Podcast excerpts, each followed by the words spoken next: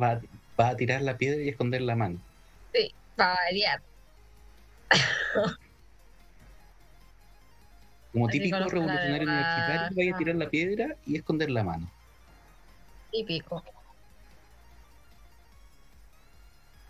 Revolucionario de computador. Mm. El, el- el revolucionario del hashtag. Marilu Facts. Te, te- voy a mandar un, un- estudiante de psicología.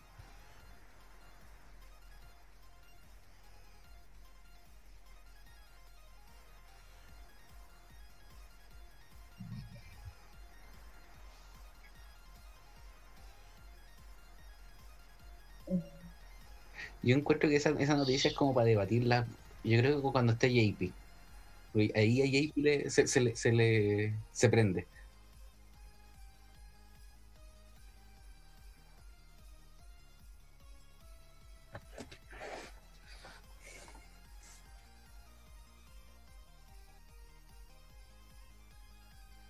Chocolate.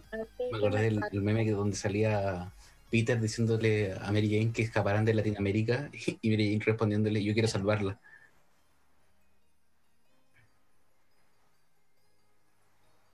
Dijo del- que Peter Parker le decía, tú eres la F de mi foda. Y la F decía, tú eres mía.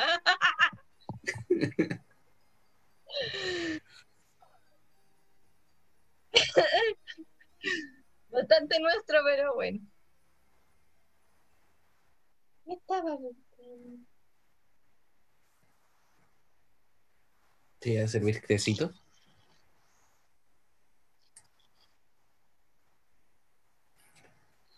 Desde el rincón de Tacón. Ya. Para ver, empezamos en tres minutos.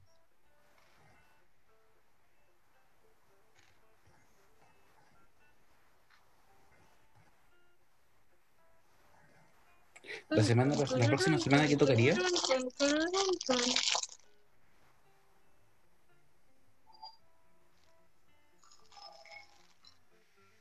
porque la próxima semana es donde vamos a hacerlo el viernes, ¿o no? Sí, Ya. Y tenemos que coordinar con con el Nacho, la, la Mari, la Danisa.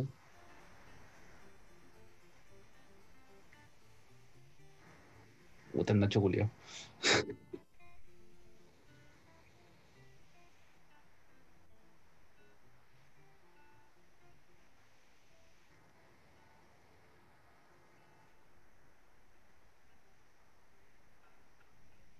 Y los dos, los dos comparten el, la, la cámara. Te conecté desde el celular así. Total es un- yo, yo creo que yo creo que el Eduardo va a llevar su micrófono. Sí, Sí, sí. Te creo perfectamente capaz. Y, y, y Diego Sama está de acuerdo. Totalmente de acuerdo. Si fuera en escala Likert, puntuaría 5 de una.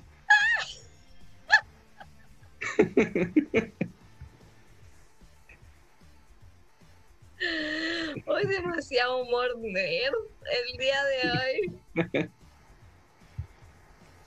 Humor de carrera que parecemos, no parecemos a Mauri. Oh. Es, es mi maestro, recuérdalo, es mi maestro.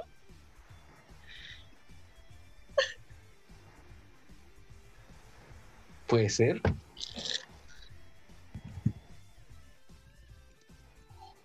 Vamos, a preguntar aquí por el, por el, en el chat. En el chat.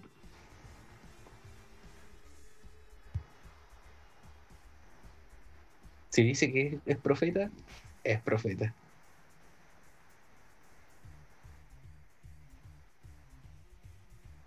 No se llama Carlos, es profeta.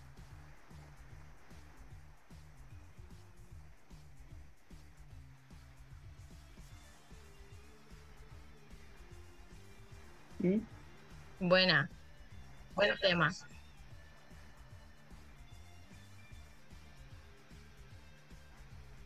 ¿Es easy? ¿Vos?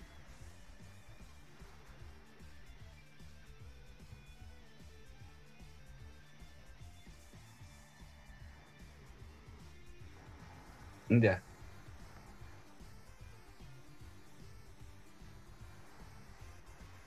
Ahí P Old School nos dice que lo estamos denigrando por lo, lo de profeta.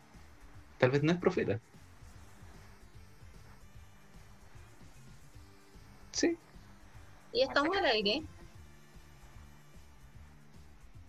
Gracias por avisar, gracias por avisar. Pero claro, Estamos al aire, hola gente. hace rato, de hecho, eh, el Eduardo dijo que estábamos, que no podíamos tirarnos ningún comentario funable porque la gente no iba a escuchar. Que él era el Así único es. que no iba a aparecer ahí. ya. Ahora, ahora sí estoy apareciendo, acabo de cambiar la, la transición. Eh, bueno, siendo día 2 de enero del 2021, impresionante lo que ha avanzado. Podemos dar bienvenidas allá a un nuevo programa y a un nuevo año acá en el Rincón de Atacón. Hoy día, como verán, tenemos a solamente dos panelistas.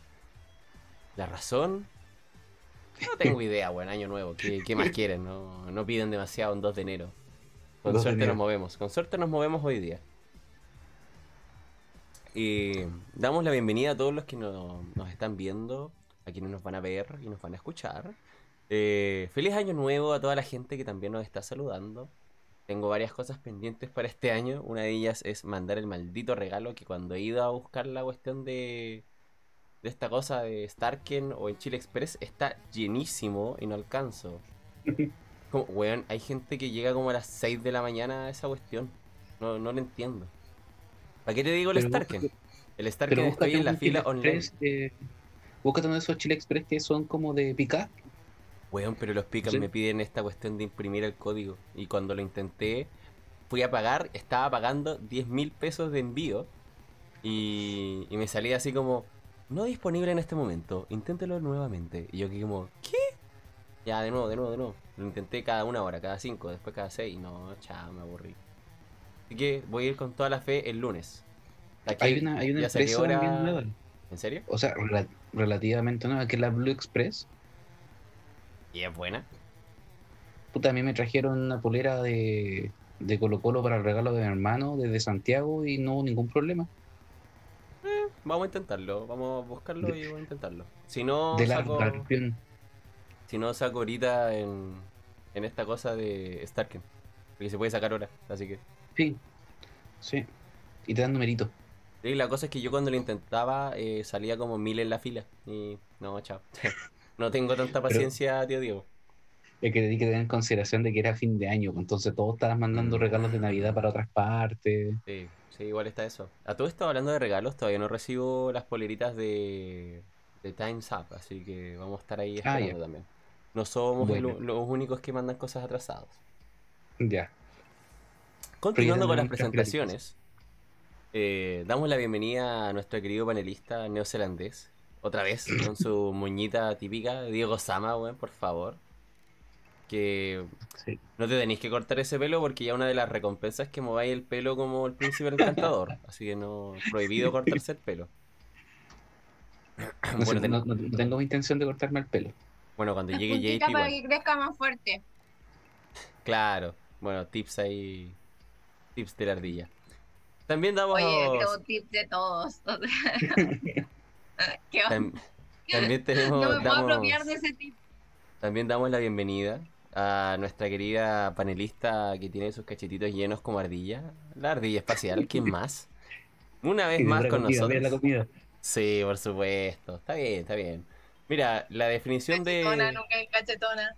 la definición de nuestro stream dice que las etiquetas es charlando y comiendo, o comiendo y charlando, una wea así. Así que está cumpliendo la ardilla, propiamente. Comer y charlar. Comer y charlar. Por supuesto. Por otro lado, bueno, eh, no sabemos la ausencia de nuestros otros panelistas. Bueno, JP se ausentó, que es nuestro nuevo panelista. Eh, Mei está en sus vacaciones, así que va a seguir como Gasparina hasta marzo. y bueno, la regia probablemente esté en un carrete, así que eh, Saludos No a la tenemos. regia. saluda a la regia si es que nos va a ver o a escuchar en algún momento, pero tiene que estar en algún carrete, bueno, típico. Así que Es lo esperable. Por supuesto, no esperaría menos de ella, así que está bien, está bien. Pero bueno, nosotros tenemos también una estructura más o menos conocida que lo vamos a tratar de mantener durante el 2021 y aprovechando que somos poquitos panelistas y no tenemos invitados, vamos a apropiarnos de la sección de noticias extendiéndonos demasiado como siempre. Eh, bueno, pues en verdad soy el único weón que se, se prestó como para eso, así que probablemente sea yo el que se extienda, pero eh, aún así voy a mencionar solamente dos y una tercera la vamos a dejar para cuando llegue nuestro querido JP. Muy bien, partiendo con nuestra querida sección de noticias, voy a primero anunciarles de que quienes quieran aún un juego gratis de los que estaban dando para Navidad pueden dirigirse a Epic Store y están repartiendo Jurassic Park World. Por si acaso, aún está activo ese regalito. Así que aprovechen, vayan. Yo ya lo pedí y está maravilloso, la verdad. No, no lo había jugado. Tú Así pediste que- todo lo que podía, lo que podía ahí. Sí, de hecho me asusté porque yo me acordé ayer. Ayer de esos regalos y no sabía si estaba todavía el Jurassic Park. Entonces entré y fue como, "Ah, bueno, está, la raja, lo necesito. Es mío. Pero, pero se cumplió la lista que nosotros difundimos, por si acaso. Fue, ¿Sí? fue fidedigna, fue fidedigna. Así que 100% real no fake se repartió todo lo que estaban prometiendo. Bueno, Dentro de mis primeras noticias les traigo la anécdota semanal de que para muchos, no sé si la mayoría de los que nos estén viendo o escuchando conocen Atelier 50, un streamer eh, que acorde a, a- a su nombre es un streamer mayor de edad, de la tercera edad, que tiene 70 años. Y bueno, eh, Roberto Scuoto, un, querido streamer abuelo muy conocido desde que Ibai le hizo una, una raid con muchos views. Este abuelo ha tenido siempre episodios donde, bueno, le donan mucho dinero o, o le hacen raids gigantes y siempre se ha destacado por su emocionalidad constante, que es clásica de un hombre de 70 años que realmente está en un medio que no esperaba conocer. En una de las transmisiones de Año Nuevo eh, y de Navidad, este streamer recibe un comentario en su chat de parte de un, usuario que comenta querer suicidarse. Ante eso, eh, representando lo bien que es una, una comunidad en Twitch y lo que él logró fomentar en su stream, Telier eh, se quiebra básicamente porque él ya vivió una historia muy parecida con el hijo de, de deseos de suicidio, así que él trata de convencer a este usuario de que no lo haga. Aparentemente lo logró, dentro del clip que alcancé a ver, lo logró y todo salió bien dentro de todo. Me parece curioso, sí, que justo un usuario le comente en esta red social, o sea, al fin de cuentas Twitch es una red social. Y también Sí. me, me gusta también esto de que al fin de cuentas Telier logre representar lo que muchos intentan crear en su comunidad, que es una familiaridad entre sus viewers y que no sea como el meme que está surgiendo seguido con la chica Ari Gameplays, que, que está difundiéndose con su meme de, de su auto nuevo. No sé si lo han visto, no sé si la ardilla esté pendiente de eso, pero, pero es curioso también. Esa cara es de que no ha visto el meme. Eh, me parece que no. bueno, No, no, pero Contexto. pronto lo veré. eh, Si ustedes me lo tienen, me, me lo envían. pero igual te vamos a contextualizar. siempre dispuesta a recibir memes. Sí, eso es cierto, eso es cierto. Tu Pero vida mira. Apertura a los memes. Aper- claro, tu vida tiene apertura a los memes. Sí, mira, como Sí. contexto, contexto general, eh, te puedo decir de que Ari Gameplays, bueno, es una streamer famosa y que tiene muchos seguidores que al fin de cuentas los tachan de Sims o de, de idolatrarla mucho. Como que eso sería como la definición de Simp en sí mismo. Y bueno, los que tienden a adorarla demasiado le hacen grandes donaciones, como 5000 bits, cada, cada stream que tiene le donan 5000 bits, se suscriben constantemente, y que por un lado está bien, al fin de cuentas es su dinero. Pero esto llevó mucho a estos, estos memes actuales de, de estos chicos como de que le donan demasiado, porque la chica con las donaciones y con las suscripciones se compró un auto nuevo. a ese nivel de popularidad logró que juntó tanto dinero para poder comprarse este elemento. La cosa es que me gusta porque en caso en el caso de Telier mucha gente se suscribe a su canal no porque, bueno, obviamente no por los atributos físicos ni, ni nada, sino que también no, se, porque... no se sabe. Claro, no se sabe, nunca se sabe ahí con, con estos gustos de la gente, pero eh, dentro de todo mucha gente se suscribe a Telier porque da buenos consejos, independiente que también juegue. De hecho juega League of Legends, pero tampoco es que sea muy bueno. Pero lo intenta y él se esfuerza mucho por su, por su comunidad. Ya es un hombre de 70 años y básicamente todos sabemos la relación que tienen los, los adultos mayores con la tecnología. Entonces, en el caso de él, empezó para acercarse al hijo. Empezó a jugar League of Legends para saber cómo era el mundo donde estaba inmerso su hijo. Y eso me parece mucho más destacable que la historia de cualquier streamer. Si te soy sincero.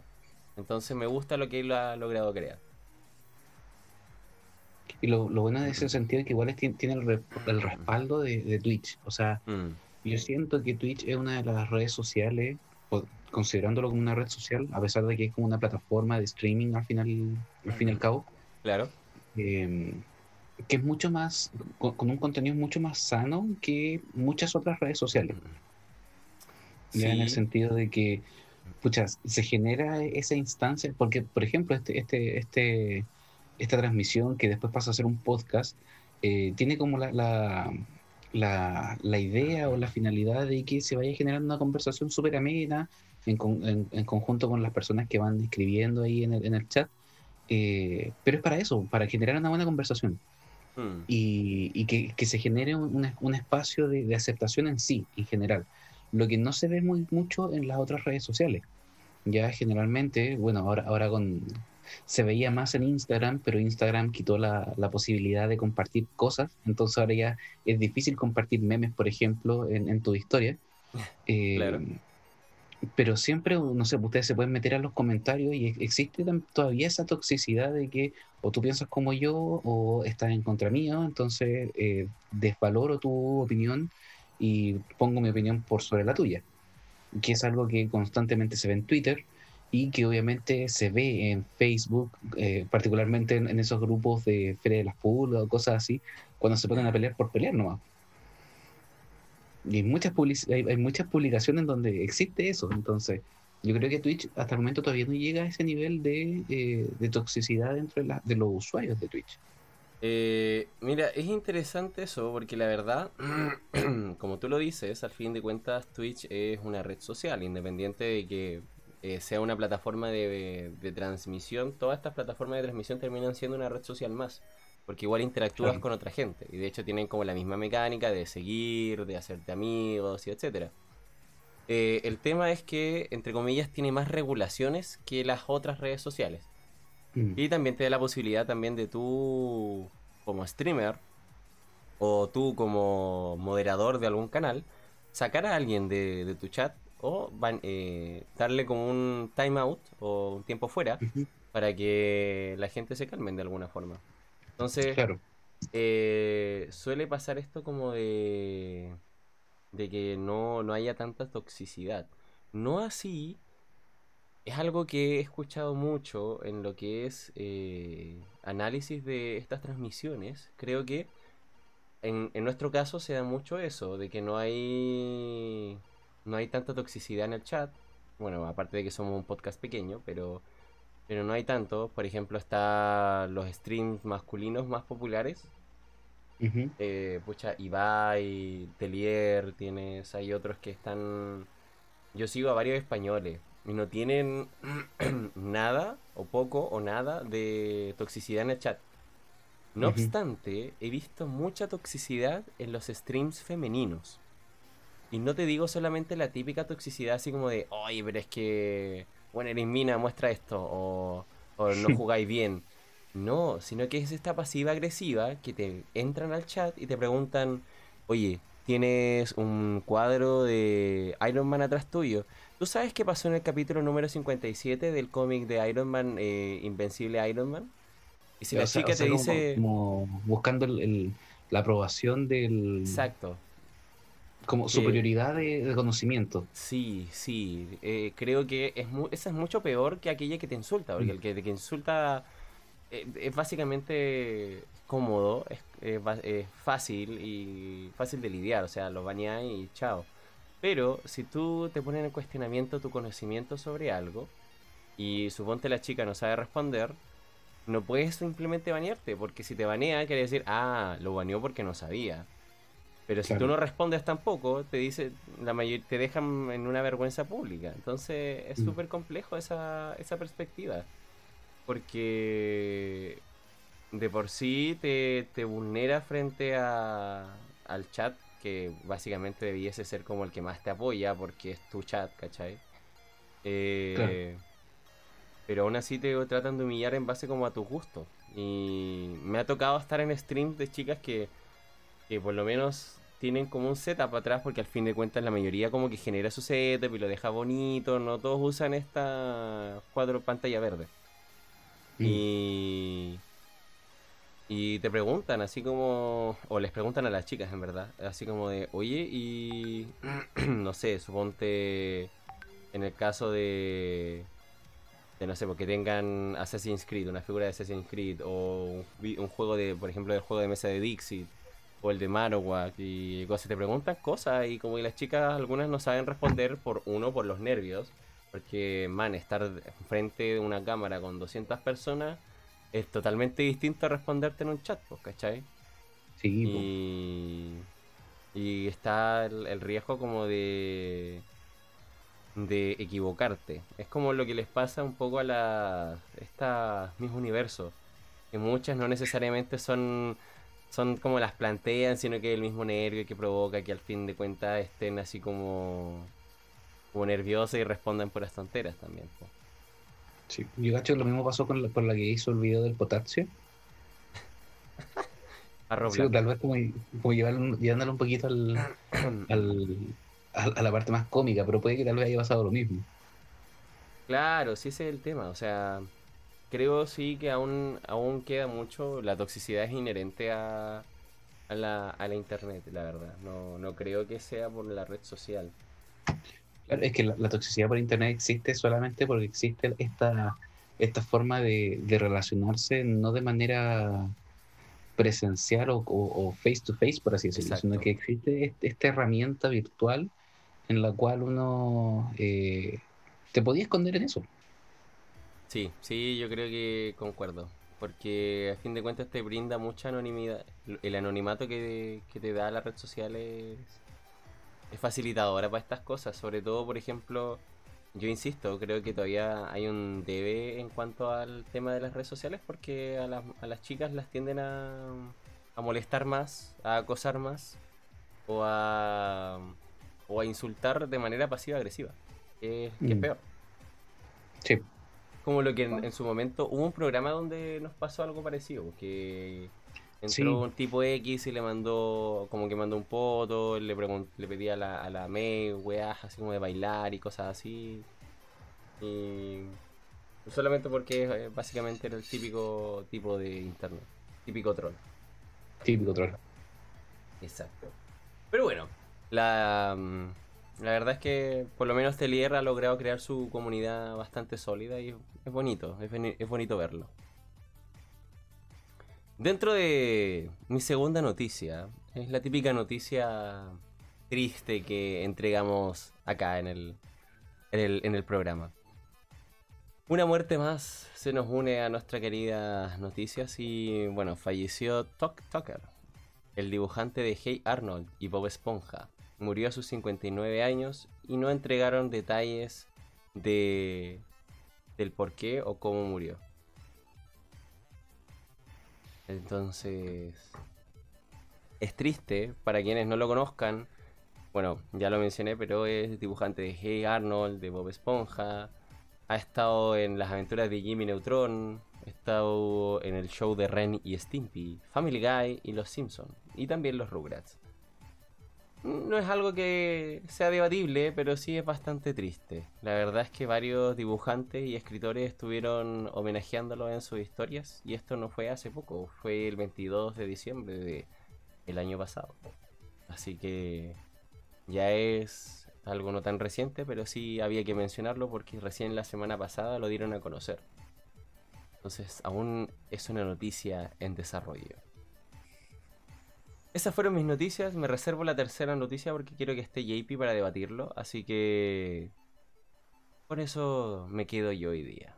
Creo que ahora le daré la palabra a nuestro querido neozelandés Diego Sama para que nos diga sus noticias. Eh, A todo esto, eh, un, un paréntesis antes de, de comenzar con las noticias. Ujú. Igual es extraño que eh, hayamos come- comenzado este streaming eh, Ujú. sin la talla normal de Año Nuevo. O sea, no los veo desde el año pasado. Ah, pero es que está vieja esa talla, po, hombre.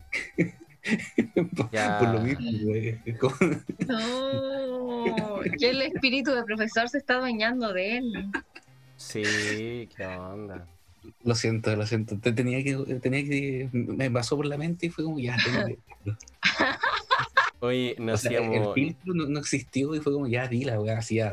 O sea, no vaya a estar romeándola todo el rato, ya, dilo. No hacíamos stream desde el año pasado. ¿Eso querías que dijéramos? Tam-? También, también puede ser, sí. Quería que admitiera que el, que el otacón no se baña desde el año pasado. También. Eh, lamento decirte que yo vengo bañando. No nos bañamos desde el año pasado. a mí me da risa el meme que surgió así como de no me baño desde el año pasado y como que le- el amigo le dice, pero esa broma ya está vieja y el amigo le responde, ¿cuál broma? Yo de verdad no me baño desde el año pasado. Imagínate, Mira, po, por- weón. Por lo menos te- tengo apoyo ahí en el chat. Sí. Está ahí- bien, está bien. ahí- ahí se, se rieron por, por, por la talla, así que ya. Eso, eso es un avance, eso es un avance. E- Eso es un avance. Muy bien, muy Tan, bien. tan- tan- este, este- ese estereotipo, ese estereotipo del, del- del profe que no, no tira algunas tallas, ya, no importa. Muchas gracias ahí. El Diego haciendo clases cuando viejo me lo imagino así como, discúlpenme queridos alumnos por lo que voy a decir, pero por la chita. Como la típica, el típico meme que anda circulando, güey. Sí, sí lo he visto. Así te imagino, Lo- tío Diego. Lo más probable es que haga, haga algo así. pero te respeto, está bien, está bien. Pero te respeto. No, está bien. Se está hace el nuevo M.G. Para no dar nombres. Uh, Ah, Que después nos, nos puede pasar otra, otra, otra desgracia, como han pasado en, en- en tiempos anteriores. Bitácora del capitán, La-. claro. Aparte la bitácora del capitán, claro, la bitácora del streaming. La bitácora del stream. Oye, esto queda, esto queda grabado como por unas semanas más. Entonces, Eh, es peor Sí, porque en verdad eh, las grabaciones quedan por seis meses. Por si acaso, somos afiliados ahora, así que quedan seis meses en, en internet. así que esté jodido, tío Diego. cuide- sus palabras. Si se entera Mr. Umbridge, más estamos cagados. No, no, estamos, estamos bien acá. Ya. eh, digo, ese, se ese era como mi, mi paréntesis. Mi paréntesis de. Menos mal que ya no somos estudiantes, no pueden. No pueden hacer nada. No, Catalina, no, no digas eso porque siempre puede pasar algo. Siempre No puede la pasar algo. No Exacto. Siempre puede pasar algo. Sumario. Cerrando paréntesis, cerrando paréntesis, eh, y volviendo aquí a la transmisión de eh, El Rincón de Atacón, eh, como pueden ver ahí entre, entre las imágenes, eh, son imágenes que están relacionadas con una película que se va a estrenar en un tiempo más.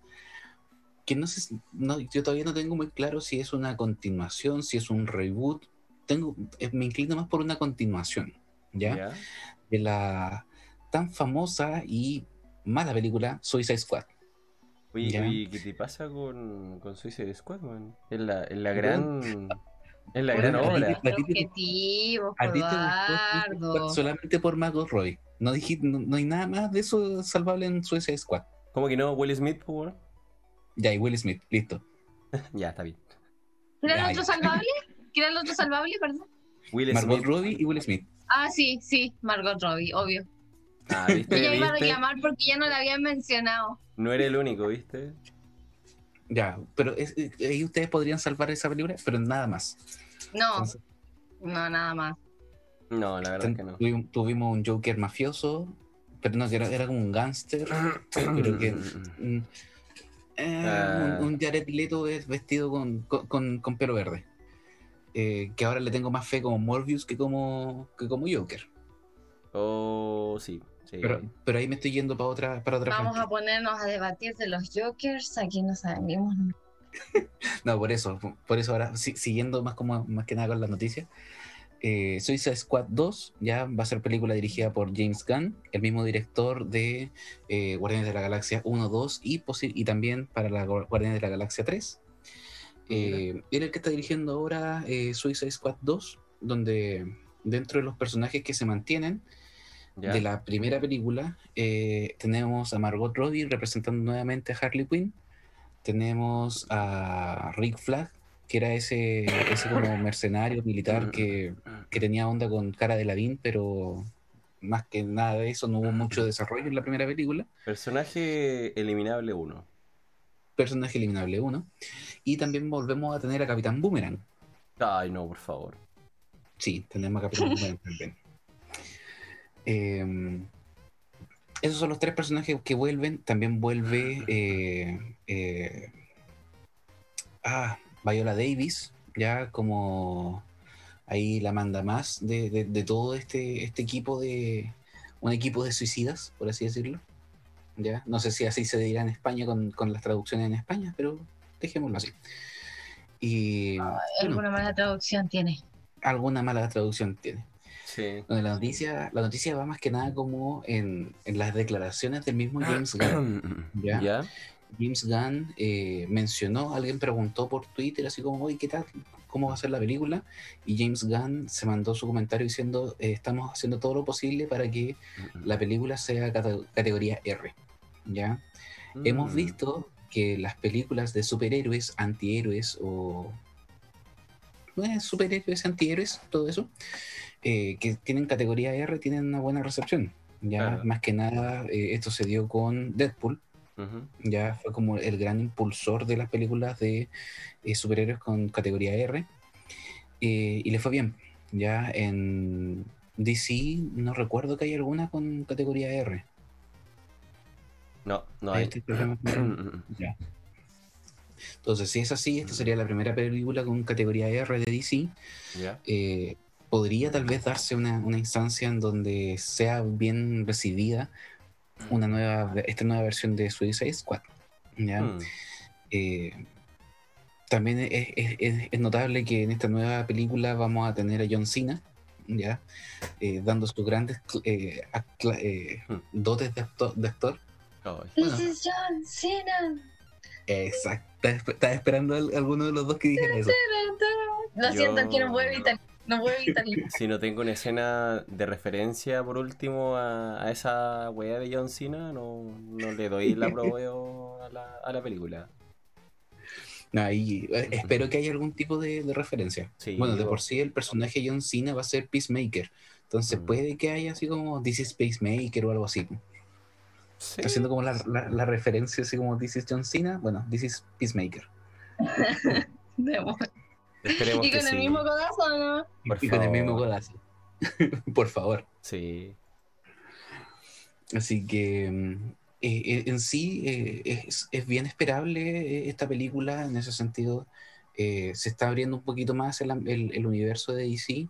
eh, y esto que ya es como, es como un universo extendido, porque ya la- las películas de, de los héroes eh, como centrales Ujú. eh, están prácticamente detenidas. O sea, Batman de Ben Affleck, si no me equivoco, no va a tener película. Eh, Aquaman, eh, todavía no inician las grabaciones y todavía existe esta, esta demanda de la gente de no poner a Amber, Amber. Heard en, como, como Mera, ¿ya? pero no vamos a entrar Entiendo. nuevamente a, a- a defender a Johnny Depp y echarle caquita a Amber Heard. Ya tenemos muchos eh, streams para hacer eso. Sí. Y, y- y la película de The Flash eh, estaría empezando sus grabaciones en abril. Entonces, y tampoco hay película confirmada de Superman. Por lo tanto, no hay como una película, por así decirlo, fuerte dentro de eh, los eh, héroes principales. Mm, claro. ¿ya? Podemos decir tal vez eh, Wonder Woman, que se estrenó hace poquito. ¿Ya? Pero igual bien ahora está en es una- polémica, ¿o no? Claro, porque Wonder Woman fue una de las primeras películas, eh, así como grandes películas que se estrenó por vía streaming, pero es la película con menor, eh, con menor puntaje, o, o- de hecho, con menor puntuación en la, en la web IMBD, que también da muchos críticos ahí. Entonces, al parecer, eh, no es, mejor, eh, es buena la película, pero no es mejor que la primera. Yo no la he visto, así que no puedo decir nada Sí, Yo que momento tampoco la he visto, la, la quiero ver. Eh, yo cacho que tal vez para el próximo streaming tenga alguna opinión eh, ya eh, formal de la película. Sí, Eh, Podemos verla esta semana para, supuesto. para así que les dejo, les dejo la invitación para durante Yo- esta semana verla. Voy a quedar encandilada. Independiente de que la película sea mala, El amor por que- Gal Gadot, ¿cierto? no, no me importa. Esa que película ser se objetivos. justifica sola. Solo, solo, todo tiene que ser por Gal Gadot. Sí. Sí, básicamente. Ya, así que. Y eso, así que se, se está abri- se está abriendo un poco más este universo extendido de DC, eh, así como también lo está haciendo Marvel. Está, casi nadie se esperaba la película de The Eternals, así que puede que empiecen a dar tal vez un poquito más de hablar esta, este año con, con todo lo que es eh, adaptaciones de cómics a, a la pantalla tanto chica como la pantalla grande. No sé si todavía los servicios de streaming como Disney Plus, Netflix o cosas así se consideren pantalla chica, pero Mm, Sí, es que entre No. comillas sí, sí, deberían considerarse Sí. todavía pantalla chica. entonces ha- hay que ver qué, qué pasa ahora con, con la, con la pantalla chica y la pantalla grande con estas dos grandes eh, estas dos grandes eh, empresas que, que nos, nos brindan estas adaptaciones de, de nuestros cómics que hemos leído y amado durante todo este tiempo. Yo, mi queja, yo creo que HBO Max no debería ser solamente HBO Max como una plataforma independiente, weón. Deberían añadirlo a la plataforma de HBO que ya de por sí es caro, sí, weón. Sí, totalmente de acuerdo. De hecho, por lo, por lo mismo, ni siquiera voy a ver eh, Wonder Woman por alguna de esas plataformas. Lo voy a ver pirateado. Sí, sí, es que no corresponde, o si ya tienen HBO, ¿cómo van a poner otra? Qué injusticia. Era, Pero- era algo parecido a lo que pasaba con Fox en su momento, antes que fuera comprado por, por Disney. Claro, sí, sí, una vez así. Pero, o sea. Pero no sé, igual le encuentro un poco injusto el tema de, la, de las plataformas de stream, porque, bueno, en el caso de HBO, ya tienes Sí. HBO Go, ya pagas por un servicio de HBO, entonces deberían estar incluidas todas las cosas. Y, Exacto. y el contenido que el contenido tampoco está siendo renovado tan seguido, entonces igual no está funcionando mucho como plataforma, la verdad. Como, como que no está rindiendo pagar esa plata por, por HBO. Echo. Pucha, ¿tienen algunas series que son buenas? Sí, sí, no te lo voy a negar. Tenemos Swamp Thing, está todavía Doom Patrol, que igual dan un poco un poco de peso al universo de DC. Pero aún Claro. así falta, falta, falta movimiento, falta cariño. también es una, una- serie recomendable que Mm. está por, por HBO. Sí, pero igual aún así no, no da, no da tanto. Edu COVID. No, solo es un resfrío, querido Dunlo. Solo es un resfrío. Eso espero. Ahora, Otacon 19. Ah, sí, sí. Ya quejando probablemente. toda la semana, Dunlop, pero no, no es COVID. A, a no ser que sea una cepa extraña, perdón, es que me fui a Dubai y, y volví, weón. Perdonen. Perdonen. sí, claro. Fui a pasar el año nuevo a Dubai, weón. Perdón. Pido perdón. SARS Edu 19. Pues será. Pero bueno, la verdad es que la- la- el tema de Suicide Squad me gusta, que sea Raid R. eh, por lo general dan cabida como a, lo- a los personajes como deberían ser. Especialmente Suicide. Squad, weón. Porque no es, una, no es un grupo Boy Scout como lo sería la Liga de la Justicia. Es más duro, es más cuático. Así que Claro. me gusta. De hecho, y yo, yo creo que el, el gran plus es eh, James Gunn. Ahí él, él le, le va a poner su, su, su firma y su, su sello. Ahí yo creo que en ese sentido, eh, por lo mismo va, va a sal- tal vez podría ser un buen producto de Suicide Squad 2. Mm, sí, ah, me gusta, me gusta. Aparte, John Cena. Weón, es imposible que salga turu, tu. Weón, por favor, que pongan su canción, weón. Es justo y necesario. Cuando lo presenten. Sí, Si no, si bueno. no, si no lo tiene, no, no vale la pena. es lo mismo, pero no es igual. Exacto. Como si contrataran al Undertaker para alguna película y no pusieran su tema principal. Es Claro. como Pero está bien, está bien, lo acepto, lo acepto. falta de respeto. Me gusta la noticia, estimado Diego. Nótese Bueno, que ahora, ahora tenemos, se supone, una noticia por persona. Se supone. Sí, Para- nuestro acuerdo. Sí, pero como siempre yo... Eh, Definiendo. destiño, pero no importa, no importa. Sí, de hecho él está a la cabeza y él es el primero que rompe la regla, pero bueno. De hecho, te ganaste un, un funa. Oye, oye, Funa, pero ya basta, ¿no? ya Primera basta, funa de la noche. Funado por no, por no seguir la- la- la- los acuerdos que acuerdos de acuerdos, caballeros. Oye, y estamos empezando el año, ¿cómo están funando gente, weón? Ya basta. Ya Tu primera basta, por favor. Pero deja, deja de darnos material para funarte. No. Oye, pero sí, tenía que hablar esas dos noticias, era justo y necesario. Aparte somos No, poquitos. pero era como, sí, como somos poquitos, ya, ya Mm. se te perdona. Pero igual, pues. Oye, pero, pero- oye, nótese, somos poquitos, pero igual las noticias no hemos demorado 40 minutos. Clásico, clásicos. Y, Sí. y eso que a la ardilla todavía no le toca.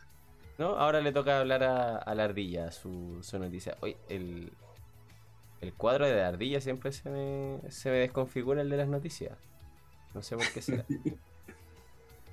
Pero, ¿Y por qué pusiste eso si lo de la semana? mira, eso estaba en el. Yo la bajé nomás, ardilla. Oh, de la estaba ahí. Ahí, ya. Ahí está. Se cancela, se cancela. Olviden todo. En noticias del 2020 tenemos Oye, la ardilla queda, queda como la. Como esta cuestión de. ¿Un Internet? Explorer. Sí, Slowpoke. Internet Explorer, bueno. Pero ya, Ay, Dios mío. procede a ardilla, dele nomás. Ya, ahora sí. Ya, chicos, mi noticia es bastante cortita. Bueno, y es una. Una. Ya. Porque, eh, y bueno, yo les vengo a traer noticias sobre Marvel again. Así que estuve investigando cómo va todo esto de Black Panther, ¿ya? Eh, y decirles que sí a los fanáticos que sí va a haber una segunda parte de Black Panther. En definitiva, era lo que estábamos esperando en realidad. Pero obviamente que tienen que traer sus propuestas porque eh, desde que lamentablemente fallece Chadwick, Chadwick Bosman, eh, la verdad es que estamos esperando una buena propuesta por parte de Marvel, ¿cierto? Entonces, eso hizo que las cosas fueran bastante inciertas, pero se está armando un proyecto y se dice que la secuela empezaría a grabarse en julio de este año. ¿Ya? Una vez más va a ser dirigida por Ryan Coogler, ¿ya? Y como les decía, tiene en Atlanta planificado eh, empezar con las grabaciones próximo julio. Y que se va a extender a lo más unos como seis meses, por ejemplo, por lo menos, ¿ya? Además, te dio a conocer que el actor Tench Huerta, de nacionalidad mexicana, estaría en conversaciones con el estudio para interpretar a los villanos, ¿ah? A los villanos. No va a haber un nuevo Black Panther. Mm. Aunque, por supuesto, eh, no se reveló qué villano iba a ser. Mm. Eso todavía está en veremos. Rayos. Así que el mexicano se uniría al resto del elenco, ya que, que incluye a la actriz que interpreta a Nakia, a la madre de T'Challa, em, al, al. ¿Cómo se llama este? Al jefe de los Chitari. ¿Al de los gorilas blancos? Sí, sí, sí. Mm. Y a, a Letitia Wright, que es la Shuri. eh, la, la Churi, ¿cierto? Quien es la que sería como la principal candidata a heredar el manto de Sí, no, no hay otra opción. No pueden dejar a otro a otro como Black Panther, tiene que ser Shuri. Eso, eso creo que a los fanáticos los dejaría mucho más conforme eh, con respecto a eso. Sí, sí. Eso, estoy mira, conforme. no sé, qué, no sé qué les parece. O- obviamente que todavía no hay muchos detalles, habrá que esperar que nos sigan Mm, tal, a medida que pase el tiempo. Y además, si la van a empezar a grabar en julio, la tendríamos como para el 2022 aproximadamente. Si es que. Es, es- ese, ese actor mexicano lo ven como un amor, por ejemplo. Uh, podría Porque- ser, sí. Por- Porque estoy, estoy tratando de imaginar quién podría ser el, el próximo villano. Porque hay veces que estas películas te presentan como un pseudo villano, pero al final termina siendo un incomprendido que eh, solamente Mm. necesitaba canalizar su, su frustración y toda la cosa. ¿ya? Eh, y después te terminan mostrando como un antihéroe. Entonces, podría ser tal vez este, este actor mexicano. Eh, disculpa, Cata, no, no, no, no logré retener el nombre de él. Eh, Yo menos. pero podría ser, por ejemplo, él un, un- un futuro Namor, porque sabemos por, por historia de que Black Panther tiene su, su rivalidad también con Namor. Sí. Eh, y sería Tenoch como- Huerta se llama. ¿Cómo? Tenoch Huerta. Y participó en la serie Narco, Mm, Interesante. Ya. Claro, sí, entonces de si es nacionalidad así, mexicana. sería como uno de los primeros pasos, tal vez para incluso introducir a los cuatro fantásticos al, al- al universo Marvel. Sí, oye, y igual, así como una posible trama, como para justificar la salida, de, obviamente por la muerte de nuestro querido Botwit, eh, así como de que Black Panther haya ido en una excursión a la Atlántida y de alguna u otra forma desapareció y por eso Shuri tomó el manto, weón. Claro. Sería- Sería una muy buena idea, weón. Si es que Y llega que a ser esa la trama, Claro, y que el mismo Namor le, di- le di- fuera o, o subiera a la, a la superficie como para decir que hubo un accidente y que ahí y por lo mismo se fue eh, y, y ahí falleció eh, T'Challa, por así decirlo. Sí, weón. Si es que llega a ser esa la trama, recuerden este programa, por favor. Muchas gracias. Va a haber, va a haber Sí, registro digital de, de- de eso. Directivos de Tratando de predecir lo que va a ocurrir con directivos del Bueno, UCM no- nos están viendo en este momento, por favor. Eh, recuerden Disney, esta si nos estás escuchando, Sí, Desde el bueno. Pentágono, por favor, que les pasen nuestra idea. Sería re bueno, sí. La verdad es que quedaría bien un, un amor, porque así, como bien dice Diego Sama, presentarían a Susan. Entonces, no estaría mal, así como los típicos postcréditos que aparezcan los cuatro fantásticos. claro. Sería un buen Porque paso. no- logra asociar tal vez al actor con algún villano de, dentro del, del Mm. mundo de, de Black Panther. Porque, por ejemplo, a eh, y, eh, Shaw eh, fue, fue asesinado en Black Panther. El mismo Killmonger lo mató. Claro. A- al, que, al que interpretó Claro. a Gollum Mm. en, en El Señor del Anillo fu- fue Killmonger se lo echó. Eh, se supone que, que también Killmonger no estaría muerto. Estaban también. Entonces, por eso, por lo mismo no, no logro como identificar o ponerle a, a ese, eh, Mm. onda a un personaje eh, que corresponda tal vez como para hacerlo de villano. Igual se parece a Craven. El cazador. Sí. Sí, igual podría ser también. Igual, Y, igual puede y- ser. y ahí, y- y ahí enlazarlo un poco con Spider-Man. Claro, sí. Puede ser El, de el. Tom, Ho- el de Tom Holland, Mm. Cata. Sí, no, no. ¿Qué? ¿Qui- ¿Quién dijo Tom Holland? Diego Sama lo menciona, pero mira, podría ser Craven, podría ser Namor igual. Desperté. Eh, sí, porque de hecho si lo, si lo hacen con Craven, podrían hacer el enlace, como bien dijo Diego Sama, con Spider-Man y podrían hacer una trama parecida. Como que, que Craven entró desde otro universo y se pitió a T'Challa y por eso Shuri tuvo que tomar el manto, una wea así. También Sí. puede ser un plot bastante interesante. Ujú. Eh, a ver, ¿qué más podría ser? Es que Simo ya está, po. Entonces, No, no lo veo como Simo, así que no, no sé.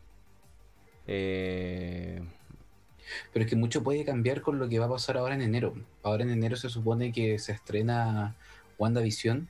Entonces, mm, con, 15. con solamente el hecho de que exista WandaVision, va a cambiar todo. Porque es Wanda.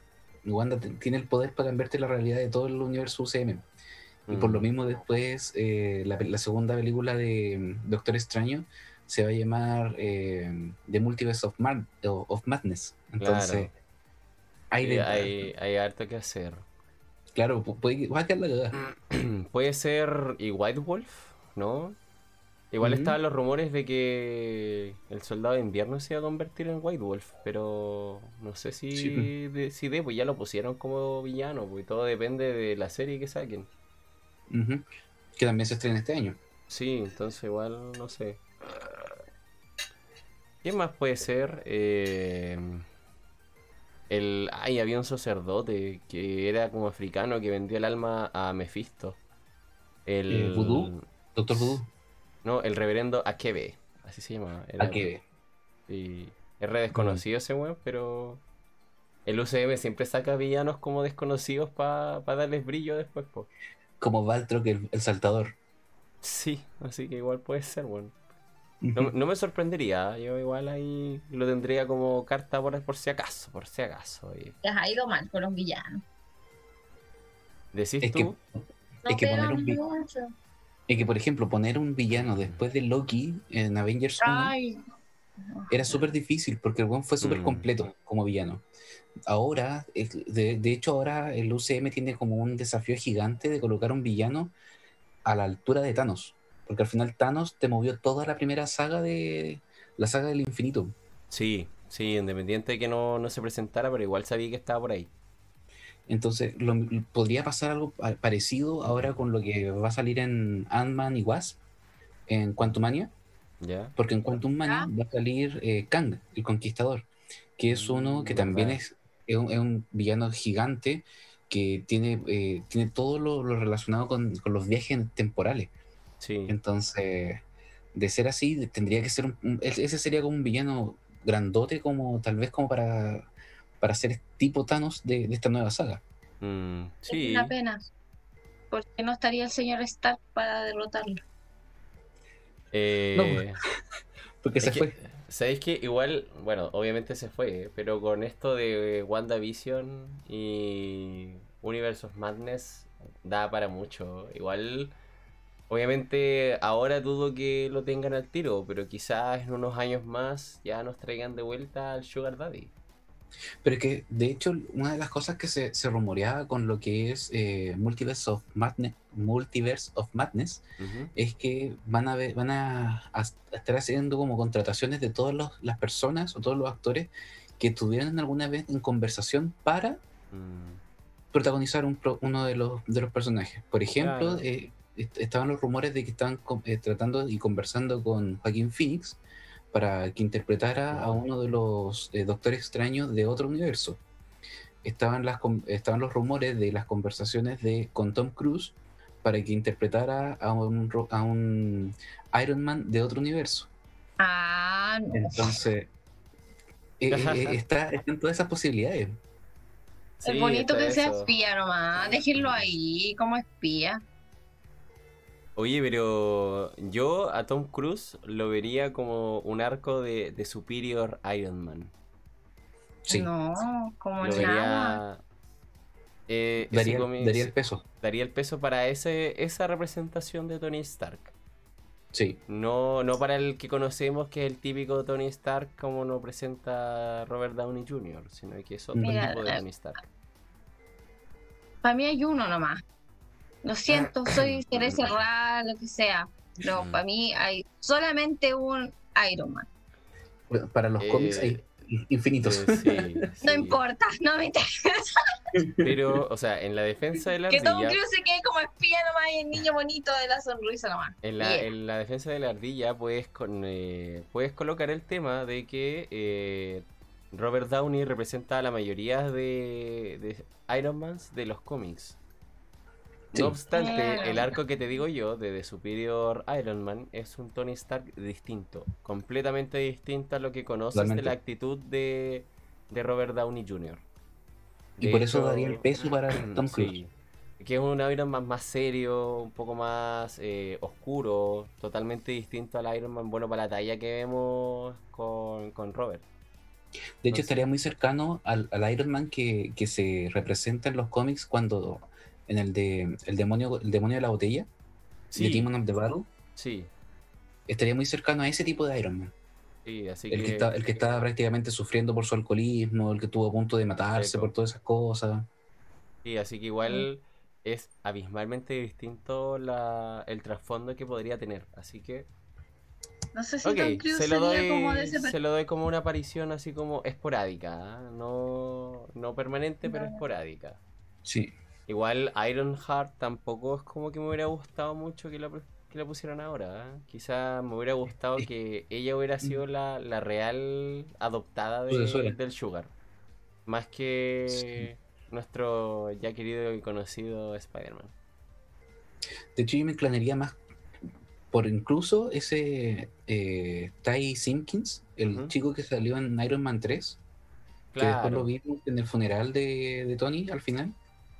Sí. Porque se, se supone que él, eh, eh, de hecho, eh, ti- tiene un personaje en, en los cómics, creo, creo que es Ironclad, algo así. Eh, porque se supone, y lo que dijo eh, Kevin Feige, es que eh, el Tony Stark de Robert Downey Jr., después de lo sucedido en Iron Man 3, eh, se mantuvo apoyando a ese chico. Mm, Porque ese chico, acuérdense, tenía una mamá, eh, era, ah, no tenía papá y toda la cosa, entonces, eh, a pesar de, de esta como esta como percepción de que no, yo te voy a abandonar igual porque me preocupo por mí, de que tenía mm, Robert Downey Jr.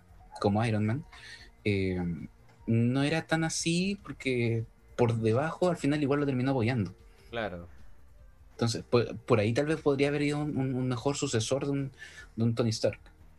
Sí, puede ser, de hecho. También ahí faltó como aprovecharlo.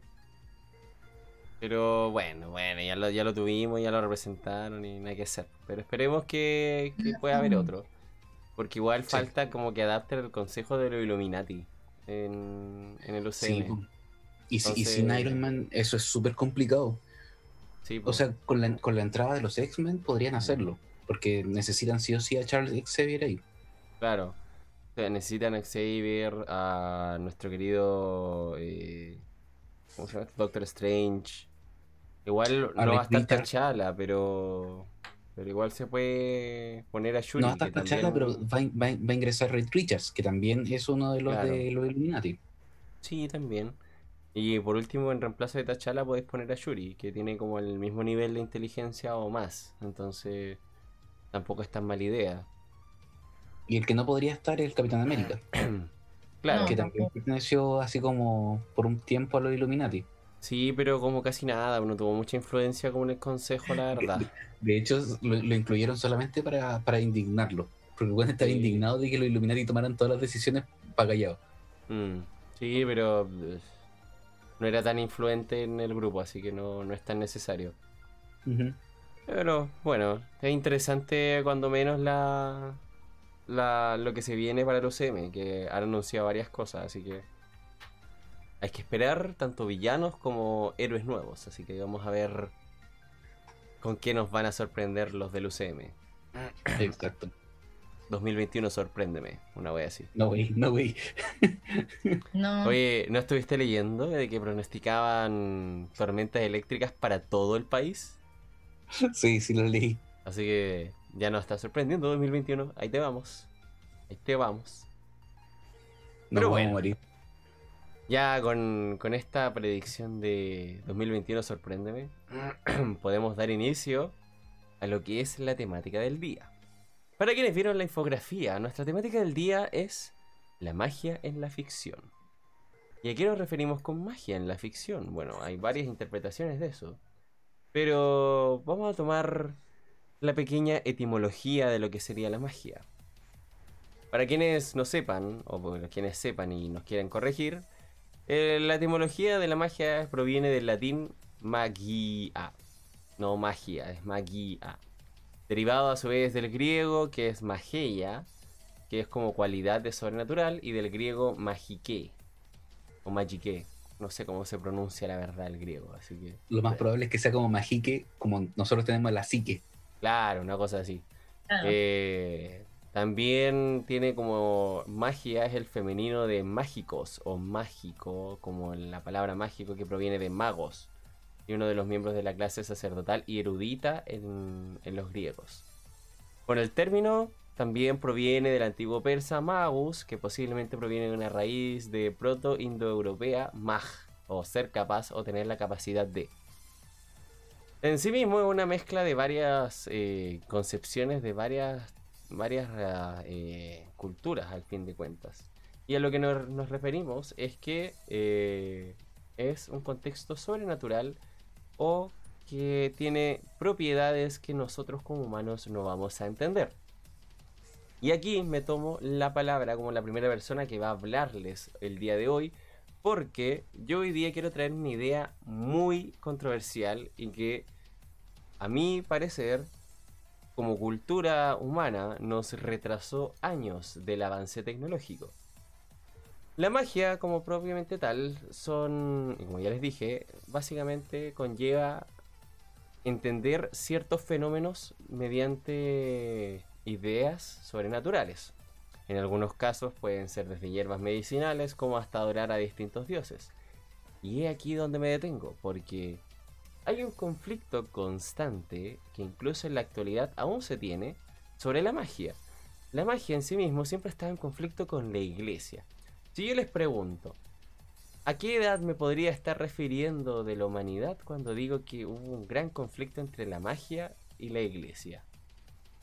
desde la creación de la iglesia. Ya está bien, sí. Pero. No, así eh, de forma seria, yo cacho que de la, Edad Media. Ya, muy bien. La ardilla. Completamente el siglo de la Edad Media, sí. Perfecto. Sí, la verdad es que sí. Dentro de todos los papers que alcancé a leer, eh, explicaban que el mayor conflicto se dio en, esta, en estos inicios de la Edad Media y que van relacionados con lo que dijo Tío Gosama como talla, pero en verdad no es broma tampoco. Porque dentro de todo el cristianismo busca mucho el difundir su palabra e imponer su palabra por la de los demás. Difundir su palabra y poner la suya por encima de todas las demás. Sí, sí, de en hecho. Claro, en realidad igual se habla ahí de del catolicismo en realidad. Sí, exacto.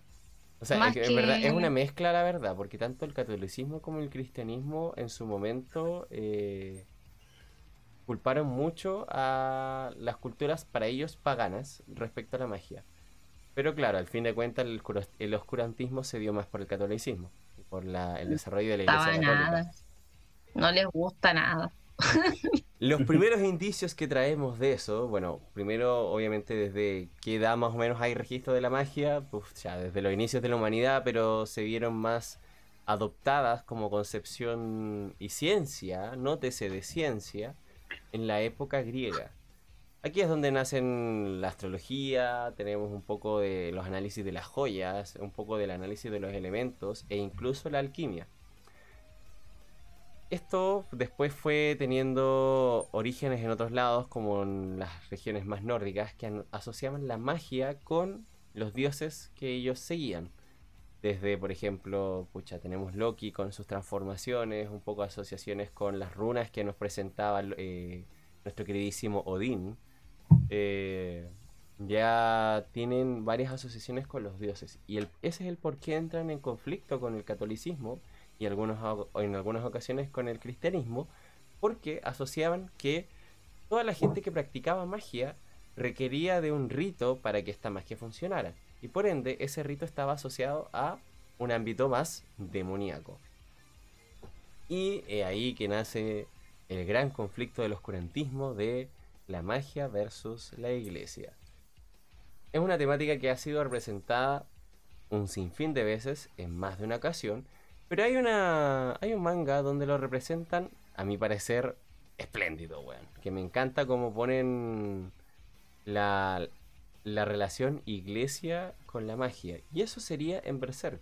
Berserk, si bien es un manga seinen, que es demasiado sangriento, demasiado explícito en algunas cosas, hay un arco donde una de las principales, que es Kiaska, se pierde por su situación psicológica en el momento y de alguna u otra forma llega hacia una especie de caravana donde iba un pueblo, el cual al llegar a su destino eran analizados por la Inquisición.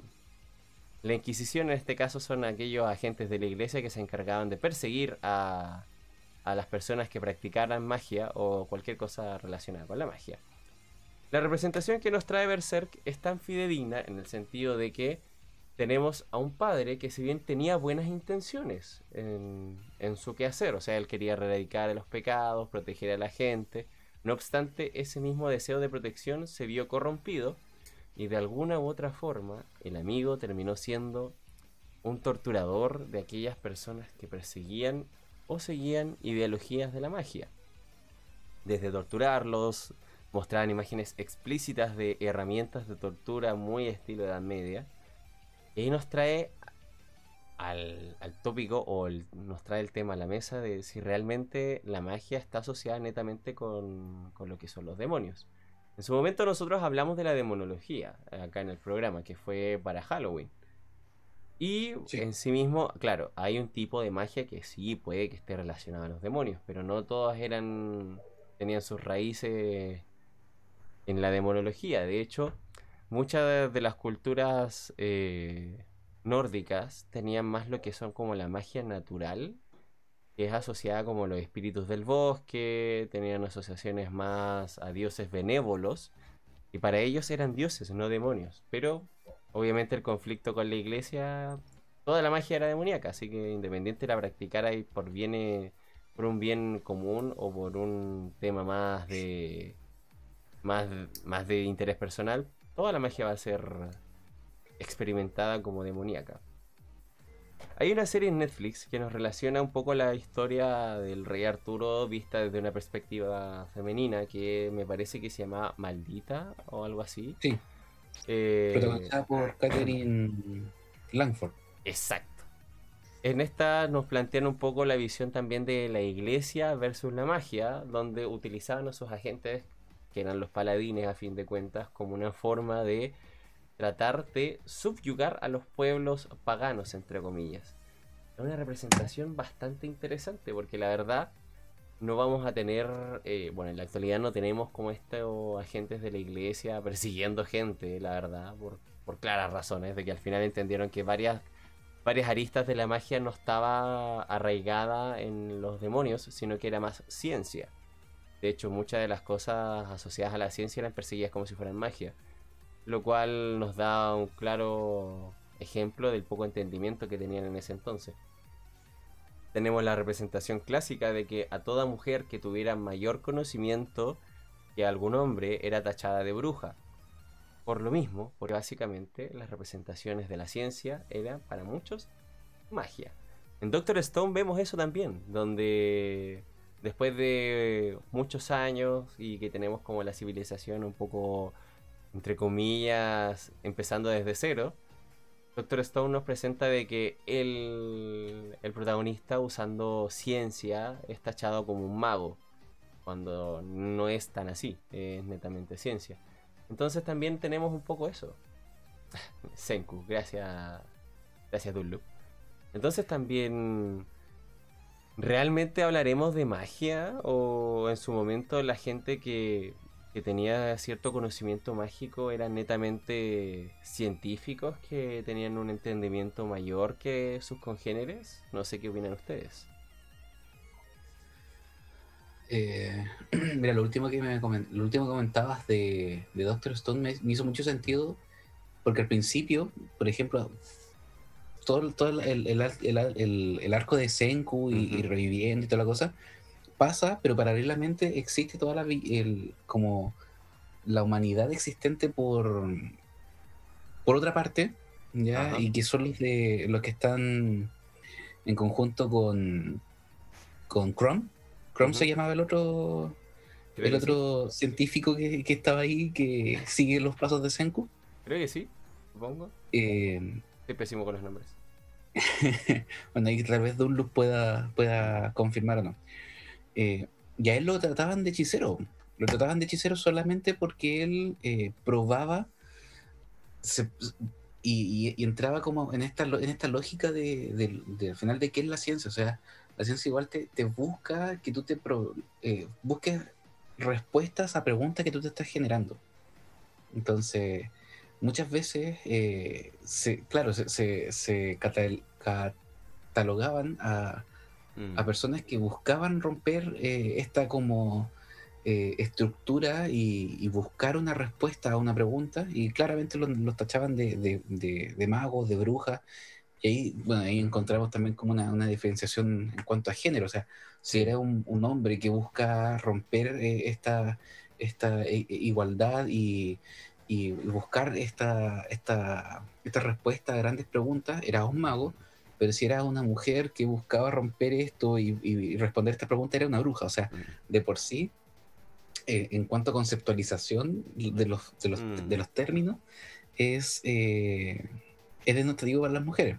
¿ya? Y ahí yo creo que debe tener algún tipo de, de relación a, a cómo se generó todo este tema del- de, la casa de, eh, de brujas. Y, y claro, ahí como, como me menciona la Javi en, en el chat, bruja y a la hoguera nomás.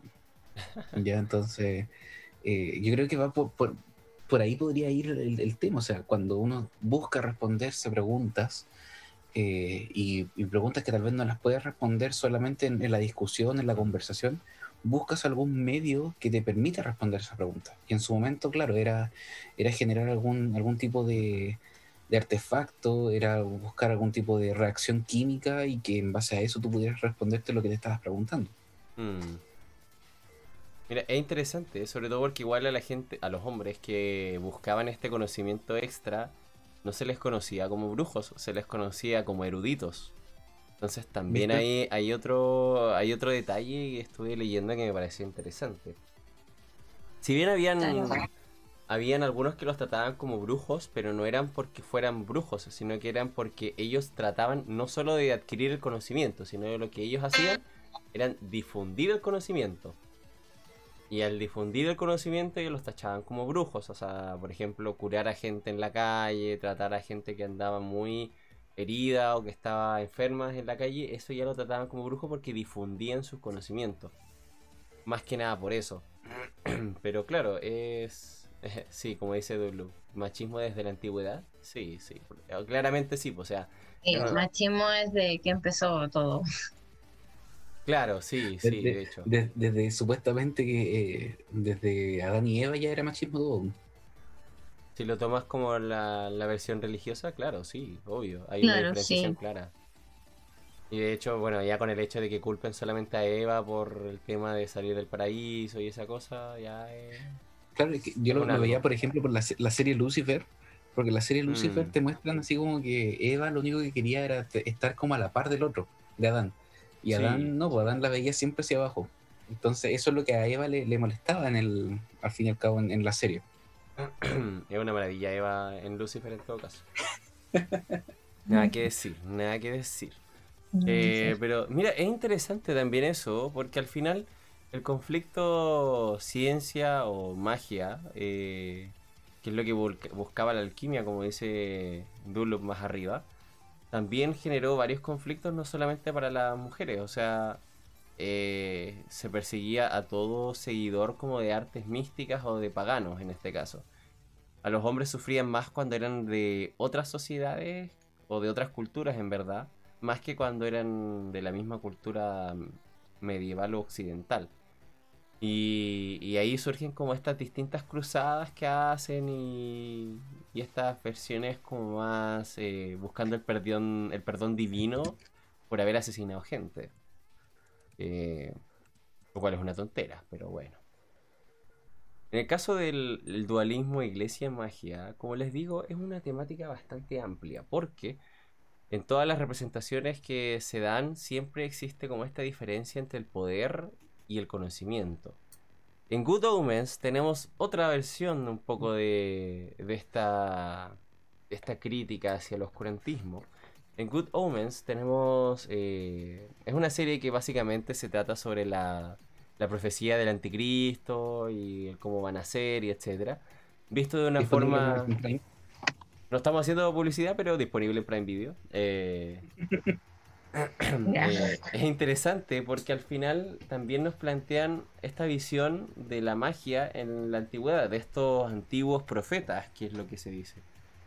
Ahí nos hablan un poco de, bueno, sale Nostradamus también como ejemplo, pero tenemos a otra profeta que fue considerada una bruja y la, la consideraban bruja ni siquiera por haber adquirido conocimiento, sino que porque la tipa, como era profe en, bueno, en su caso sí era magia porque su ella tenía visiones del futuro, pero ella salía a trotar, eh, comía sano, comía verduras, eh, tenía una vida era muy fit para esa época y tenía como esta perspectiva como de mujer empoderada en esa época.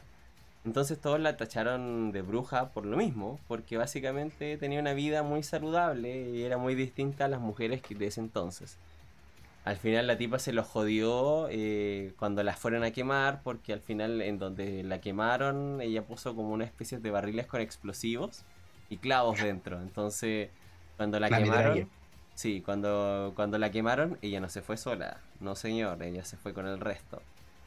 Pero también nos plantean esto, o sea, también a los, a los que eran en su momento profetas como Nostradamus, no los trataban mal, los trataban bastante bien, por lo mismo, porque los consideran eruditos.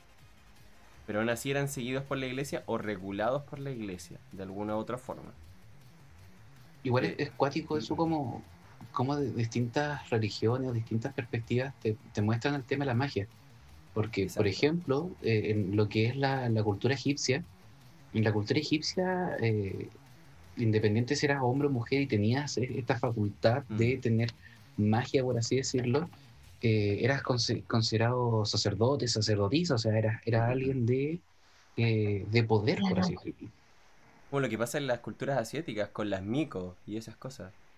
Exacto. En su momento también eran muy...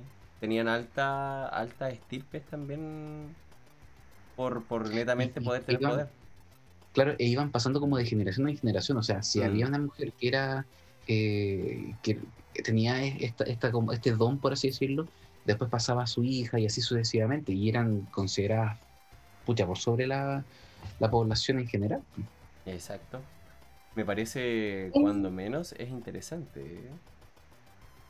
A mí me pasa, chiquillos, que cuando pienso en este tema, eh, aquellas personas que practicaban la magia o tenían alguna clase de conocimiento ya que iba más allá, atentaba contra, las, contra los dogmas propiamente tal mm. de, la, de la iglesia y contra el poder de Dios. O sea, si la iglesia te, te ponía ahí en la mesa que no existía un poder superior al que ejercía Dios, mm obviamente que su misión iba a ser eliminar o tratar de, eh, de reprimir a todo aquel que tuviera alguna habilidad más allá, más allá de lo común y de lo corriente. Mm. Entonces creo que igual de esa forma va por ahí y no le pasó solamente a las personas que en ese tiempo se, les catalogaba como brujas o como hechiceros, sino también con distintos eh, científicos. Mm. Ya que obviamente ellos plasmaban una, una forma de universo tal cual estaba escrito. Entonces, eh, creo que la obsesión de la iglesia fue tratar de llevarlo al extremo de que fuera sí o sí de esa manera. Mm. Ejemplo claro, cuando Galileo llegó y le explicó todo lo del movimiento geocéntrico, que se murieron. Sí, sí, también. siendo cuando ellos habían aceptado y habían le había empezado las patitas a todo lo mío. Claro. O cuando se enteraron Por no decirlo de, una forma más burda. cuando se enteraron de que la Tierra no era plana. Claro, po. ¿Me entendí? Entonces igual han estado como ahí. Mm. Sí, es interesante, ¿eh? porque al final, bueno, al final el catolicismo es lo, es lo que más se extendió como religión al final. Pero. virus. Sí, sí, bueno, si lo puedes ver de esa forma también. Pero ¿cómo sería el mundo o cómo habría sido el mundo en el oscurantismo si es que en verdad hubiéramos tenido una religión politeísta? Probablemente, a mi parecer, probablemente hubiéramos tenido una perspectiva muy similar a lo que vemos en religiones politeístas, como lo es, por ejemplo, eh, el hinduismo. Donde ahí tampoco es como que se criminalice a los magos, de hecho. Entonces, probablemente hubiera sido así. Claro. Pero igual, bueno, no sé si esto se vaya a considerar defender al ser abogado del diablo, pero eh, tomando un poco en, el, en, el, episodio donde hablamos sobre las realidades alternas y todo eso, además que debe haber una realidad alterna donde pasó eso, donde eh, una religión politeísta haya sido la, mayor difundida a nivel mundial. Pero puede que tal vez eh, eso no haya sido en, ese, en, ese, universo lo, lo, más favorable en el sentido de que, claro, tú puedes tener eh, y rendirle culto a, diversos dioses. Y por lo mismo también hubieran, se hubieran generado tal vez distintas instancias de, eh, de medicina y que tal vez no todas iban a ser las más favorables. Claro, también puede ser. Entonces, yo por ejemplo ahora eh, estoy en la parada de cuando, cuando dicen así como, si Dios quiere, bueno, si la gente dice si Dios quiere, bien por ello. Ah, sí, obvio. Mantener, mantenerlo así como en el respeto de que si la gente cree, bueno, está bien que crea, tienen que creer en algo. Eh, pero me hace mucho sentido esos memes que salen donde dice, donde sale, no sé, pues, un, médico así todo frustrado porque mm. la gente le dio, dio, gracias a Dios porque la persona se salvó, siendo que igual el médico se, se ha esforzado cuánto tiempo para, para formarse y salvar vidas. Entonces, en mm. ese sentido, e-, ellos ahora están haciendo magia, una magia que está, está normalizada, es una magia, por así decirlo, que está estandarizada y que todos la pueden replicar siguiendo como los mismos patrones. Mira, como dice Dulu en el chat, gracias Diego Maradona por, salvar, por salvarme del cáncer. Mira, eso también es, también es una perspectiva interesante, porque al final mucha gente glorifica a, a famosos, bueno, en el caso de Maradona, a Maradona, pero a famosos los glorifican, o está también la perspectiva de los santos. Porque también es una perspectiva que no, entre comillas, no debiese pasar en, lo que es la religión católica. Porque eso sería también como idolatrar a una figura falsa. Entonces. Sí, es el hereje. Sí, eh, es un constante una constante hipotenusa los eventos en el catolicismo, la verdad. Y eso es lo que representa. la hipotenusa del catolicismo? Sí. Por favor, un capítulo completo para eso, para las hipotenusas del capital, del, del capitalismo. También. También, sí. Claro, las grandes hipotenusas. Nosotros molestamos. Mira, nosotros molestamos ahora en la actualidad con con Estados Unidos y de que el, ese país imparte democracia en varios países. Pero a su vez el catolicismo y la religión también era parte de esta, de este, de esta gran burla. En su momento el catolicismo llegaba a un nuevo continente, eh, a un nuevo país y también tenían que repartir un poco de religión, ¿cachai? O sea, ese es el punto. Por ejemplo, nosotros en, en América eh, tampoco éramos, no era un, no era un continente eh, monoteísta, era politeísta en varias de sus culturas. Y de a poco igual terminaron adjudicándose el catolicismo de alguna otra forma. Entonces, entonces eh, es una hipotenusa que hasta ahora se, Evangelización. Sí, me sirve. Mm. Entonces, claro, mira, la Javi, creo que era, las cruzadas son un ejemplo de eso. Exacto. La, al final utilizaban a, los paladines para repartir religión a su, a su gente. Entonces es complicado, es súper complejo el tema de, de, lo que es la religión versus la magia, porque a fin de cuentas siempre existe como esta tendencia a, repartir un poco las creencias. Y son las creencias al final las que terminan siendo como las contrarias, las que gana como el que tiene más, eh, el que tiene más soporte detrás. Fallaron en ciertas culturas, pero aún así lograron infectar varias. Por ejemplo, Oriente se vio influenciado por el catolicismo y que también lo plantean mucho en el último Samurai también. Como esta diferencia de ideologías, que también es interesante también observarlo. A decir verdad, eh, el Diego, Diego Sama, habló en, en, un capítulo sobre la iglesia de, de The Rise of the Shield Hero y ahí vemos una jugada clásica de lo que es lo eclesiástico. Es mantener tu postura como religión y como iglesia y ocultar los beneficios o las cosas positivas de la otra.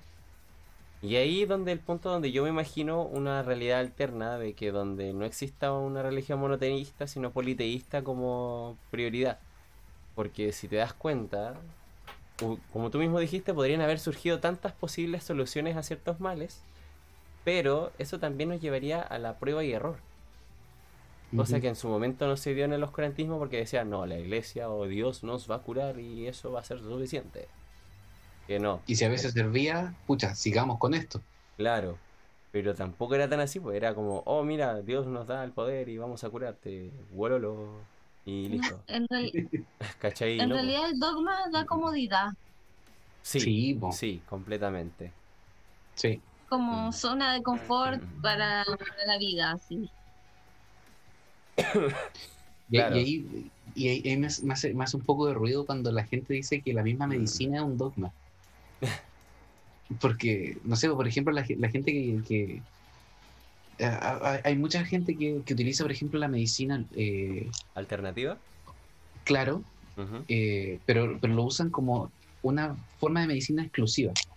Mm. Entonces, yo creo que, pucha, y nuevamente, opinión totalmente personal, si van a utilizar ese tipo de medicina, también complementenlo con la medicina tradicional. O sea, no es como que se casen con una con la otra, porque al final igual estamos hablando de la vida de, cada uno. Mm. Sí, Sí, De organismos distintos también. Exacto. Sí.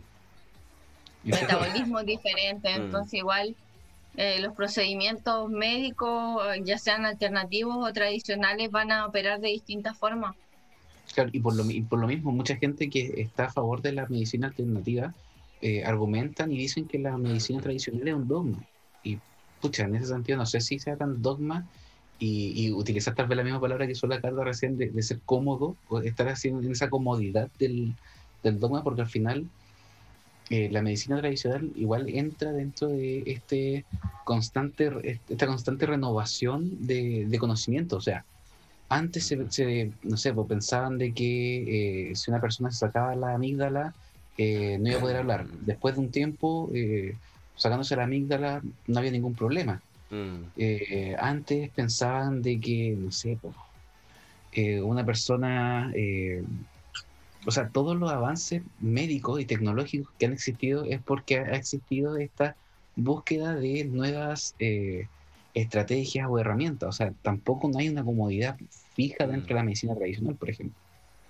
Sí, pues, igual es, concuerdo, concuerdo con los dos, con ustedes dos, porque al final yo creo que sería bueno complementar la medicina tradicional con la alternativa, porque en algunos casos te sirve, independiente que no tenga como un análisis eh, científico detrás, porque al final también va, cae mucho en el poder que básicamente tú te sugestiones de que va a funcionar o no. O, por ejemplo, hay gente que se pincha con abejas y le ayuda como al tema antiinflamatorio y también como le cura varios males y etcétera que tiene cierto sentido, porque de hecho a mí una vez me recomendó una, una profesora que trabaja en mi colegio que fuera a estas terapias porque ellas como que te pinchan con las abejas y como que te, eh, te ayuda como en la tendinitis. Pero si tú lo piensas, claro, al final el veneno de abejas lo que hace es como ayudarte a la, como esta desinflamación de, cierto tejido y que en cierta ¿Y forma... abejas con eso? Puta, sí, la verdad es que tampoco es muy bueno, pero sí. Yo la verdad preferiría utilizar avispas porque las avispas son como eternas, así que... Y malvadas. Es que de por sí eh, se, se, se liberan muchos opiáceos naturales del cuerpo cuando te está pinchando una abeja. Mm, Entonces es obvio que tú vas a sentir una- tal vez un- un- una sensación de alivio por lo mismo, wow. porque tu, tu cuerpo te está diciendo, oye, tienes un dolor ahí, vamos a liberar un poco de opiáceos naturales y listo, Mm. se te va a pasar el dolor. Claro, y bueno, dentro de esos mismos opiáceos te ayudan a desinflamar ciertas zonas. Por ejemplo, el- la tendinitis es una inflamación, bueno, entonces obviamente se te va a desinflamar y se te va a pasar. pues. Entonces, Pero claro. distinto es, claro, por ejemplo, nosotros aquí dentro de, la, de nuestra profesión eh, sabemos que hay muchas prácticas extrañas dentro de la psicología eh, y obviamente hay algunas que sirven, otras que no. O sea, eh, por ejemplo, la terapia de los ángeles es algo... eh, yo me acuerdo cuando la vimos, lo, lo mencionaron en, en- en- cuando estábamos estudiando el pregrado y, y era acuático. O sea, hay tantas teorías, hay tantas prácticas psicológicas que, que algunos de nuestros colegas realizan y es como, como chucha estáis haciendo eso. O sea, igual también tenéis que tener cierta ética para trabajar con, tu, con tus pacientes, clientes, como le quieran decir. Sí, po. Entonces, eh, tenemos una responsabilidad. O sea, todo profesional tiene una responsabilidad con otro. Tipo, Es que ese es el punto. Igual hay gente que no, no se da como con, mm, con lo que es la medicina tradicional.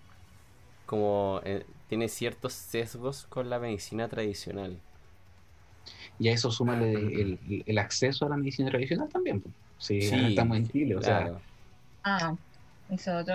Es- Claro. es- es- es- a veces es Mm. mucho más factible una medicina alternativa porque es mucho más accesible eh, económicamente Mm. hablando eh, que, la, que la misma medicina tradicional.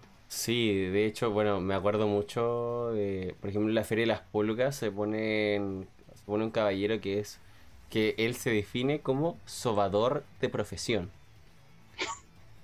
Eh, nada funable, eso sí, compañeros. eh, No importa, te ganaste, te ganaste un- un- una funa solamente por, pero ¿por por qué, pero ¿por qué yo? Pero sí, sí, Te ganaste un pasaje a Valle. Sí, por la Ah. mención. Ah, no se vale. Pero bueno, eh, volviendo a lo serio, eh, es interesante porque claro, él dice que para solucionar ciertas como esguince, eh, fisuras, líquido de la rodilla, él hace lo que es como esto de, la, de, ser sobador, ¿cachai? Que básicamente es hacer masaje en la zona. Eh, es interesante y varias gente va y concurre. De hecho, yo me acuerdo que una vez yo pasé y había un tipo que, weón, tenía una... Ya no estoy en la llamada de Zoom, pero tenía la pata hinchada del porte de una pelota. Una pelota de... entre de... como de voleibol, ¿sí? Más o menos. Ah, no, no, no tan grande, pero... Pero sí era una inflamación gigante. No, no yo. Ah, Otro caballero, yo iba pasando y vi al caballero con la Otro, otro inflamación. tipo. Sí, otro tipo. Yo lo, yo iba pasando por la feria y vi al tipo con, una con la pata in- inflamada. Le decía que necesitaba sobarse porque la tenía muy inflamada y que no quería ir al médico y la cuestión. Y el caballero que es sobador le dijo que ok, que lo esperaba, que le dio una tarjeta, weón, una tarjeta de presentación con dirección y todo. Y fue como, "Mm, interesante. Por ejemplo, yo también, en mi afán, quise probarlo también. Y fui por un dolor de muñeca después de un combate de taekwondo. Y... Y te sobaron. Claro, sí, amigo, exacto. Suena funable, pero sí. Y terminé peor, weón. Me dolió más la muñeca, ¿podéis creer esa weá? Entonces, no sé qué tan bueno será o, o que realmente tendrá eficiencia o no. Pero hay gente que... muñeca. Claro, pero, pero hay gente que le confía su, su propia salud a gente como ella, o como los que son, por ejemplo, los curanderos o los machi en algunos casos, para el sur también. Entonces, creo que sí hay cierta medicina alternativa que funciona, como por ejemplo las hierbas que tienen ciertas propiedades, ¿cachai? De alguna u otra forma lo sacan la materia prima para ciertos medicamentos que son El creados. agüita monte. Sí, claro, la agüita de monte, que son para alguna que otra cosa, ya sea para la tos, para, para, para, no sé, para el dolor de guata, etcétera. Bueno, el agüita de monte salvando fracturas en los colegios. La agüita de hierba, por supuesto. la agüita de monte era para todo. Básicamente todo. Mira, yo cuando chico me rompí la ceja por después de hacer un pull-up y, y, y fui a enfermería y me dieron agüita de monte, weón, una agüita de menta. Me sentí la raja, weón. Y pude volver. Mi, mi herida que necesitaba 6 puntos, weón, se cerró al tiro. ¿Qué te voy a decir? Por regeneración Por automática. supuesto, weón. Me dio, me dio poderes, me dio poderes de Wolverine. Para la cuestión. El poder de la sugestión. Qué heavy. Sí, o sea, para ciertas cosas igual puede servir, la verdad. Por ejemplo, la agüita monte para el dolor de guata, ya, ahí te la creo. Pero Sí. la dan, por ejemplo, para resfrío, así como... Y la misma agua de monte, eh, ni siquiera la cambian. Es como la misma agüita de monte te la dan para todo. Es reciclada. Sí. Yo ahí insisto, insisto que es el organismo el, el diferente que va a actuar Mm. eh, frente a la sustancia, porque pueden decir, no, si esta, esta agüita le hace súper bien, y Mm. pero le va a hacer bien a, a ti, a mí, pero al Diego no, te va a hacer, no le va a hacer bien, Claro. Y porque el organismo del. Diego puede ser distinto, y incluso eso pasa probable. con los mismos medicamentos. Por ejemplo, para el dolor de cabeza hay personas que les sirve el cefalmina, hay personas que les sirve el paracetamol. A mí Mm. me sirve mi gran amigo el ibuprofeno. ¿Cachai? Entonces, hasta si con los medicamentos que son químicos y propios de la, de la medicina tradicional, somos distintos y reaccionamos distintos. Mm. Imagínate la hierba y todo lo demás. Yo soy fanático del migranol, así que... Ya, pues. eh, pero Entonces, es interesante, es interesante la postura de nuestra querida ardilla, porque, como digo, el conflicto religión-magia eh, solamente conllevaba una sola solución, y era la de la iglesia. Mm. Y creo que por eso la culpa de todo la tiene la iglesia. Funa la iglesia. Funa, funa. exclamación funa. Eh, pero sí, en, en parte sí, porque eso nos atrasó mucho en varios avances científicos. ¿Cachai? Entonces, es ahí el punto. Y eso creo que concluye mi presentación del día de hoy de Iglesia versus Magia. Ahora creo que le daré el paso a la siguiente persona que sería nuestro Diego Sama, que nos trae como un desglose de los tipos de magia, que también es interesante. Proceda, tío Diego. El escenario es suyo. gracias. Muchas gracias por el, por el pase, tío Taku. Hace gol. Pase Pase gol. gol. El pase gol lo tienes tú, Ardilla, tú eres la última. Sí, Always. Always. Tío Diego, mientras usted presenta, voy a poner el agüita para un tecito. Vengo al tiro. El Ya, agüita de monte. para, para la agüita de monte. Eh, bueno, en, en este momento no, no nos encontramos con, con Otacón, pero podemos igual a- avanzar en el tópico. Eh, Sí. Bueno, no sé si es- están corriendo o no las imágenes que, que fueron subidas, pero, pero ya, no importa. Sí, Eh, sí, están, sí, están sí, subiendo. están corriendo, sí. Bueno, eh, gran parte de, bueno, ahí el Eduardo mencionaba de que eh, se, se ha utilizado bastante el, el tema de la magia desde tiempos inmemorables, o sea, desde la Edad Media nosotros ya manteníamos esta conexión con la magia. Y obviamente todo lo que es la, la expresión cultural de, ya actual, por, así decirlo, eh, ha tomado y se ha apropiado de algunas de, estas cosas como la magia. O sea, nosotros podemos ver videojuegos que vienen eh, apartados de magia, podemos ver películas como va, va a ser abordada más adelante por, por nuestro pase gol Catalina. Eh, obviamente, y, dentro de, de la temática y, tópico de- del Rincón de Otacón, eh, el mismo anime eh, ha estado lleno de lo que es eh, la, lo que es la magia. Entonces, ahí como Eduardo decía, eh, dentro de los tipos de magia, yo creo que tal vez no, no sé si, si puede existir tal vez una, tipo, una tipología de magia, pero sí tal vez un tipo de diferenciación en qué nosotros consideramos magia o no. Entonces, ahí Dunloop, por ejemplo, en el chat mencionaba de que existía, eh, existía la, alquimia eh, en su momento y uno de los grandes eh, animes relacionados con la alquimia es Full Metal Alchemist. Ya puede ser el, clásico o el Full Metal Alchemist, Alchemist Brotherhood. Yo creo que ahí la, la que está en el chat, pueda, puede, obviamente, es una, ah, una amplia conocedora de esto. Eh, entonces ahí, por ejemplo, se, se ve un, principio de que si bien no, no, no se puede tal vez categorizar como, como magia per se, eh, sí es algo que eh, está relacionado con la magia, que es la conexión que uno tiene con el mundo, por así decirlo. Entonces, por ejemplo, uno de los, de los principios que decían en, Full Metal es que yo tengo que dar algo de igual valor para recibir algo del mismo valor. Ya, o sea, la, equivalencia de intercambio. Entonces, eh, cuando, uno de los principios de la magia que, por ejemplo, visto en, eh, en, el anime en general, es eso, o sea, la conexión que tú tienes con el mundo, que tú tienes con, con, con la naturaleza, eh, te permite de una u otra manera generar este, tipo de magia, ¿ya?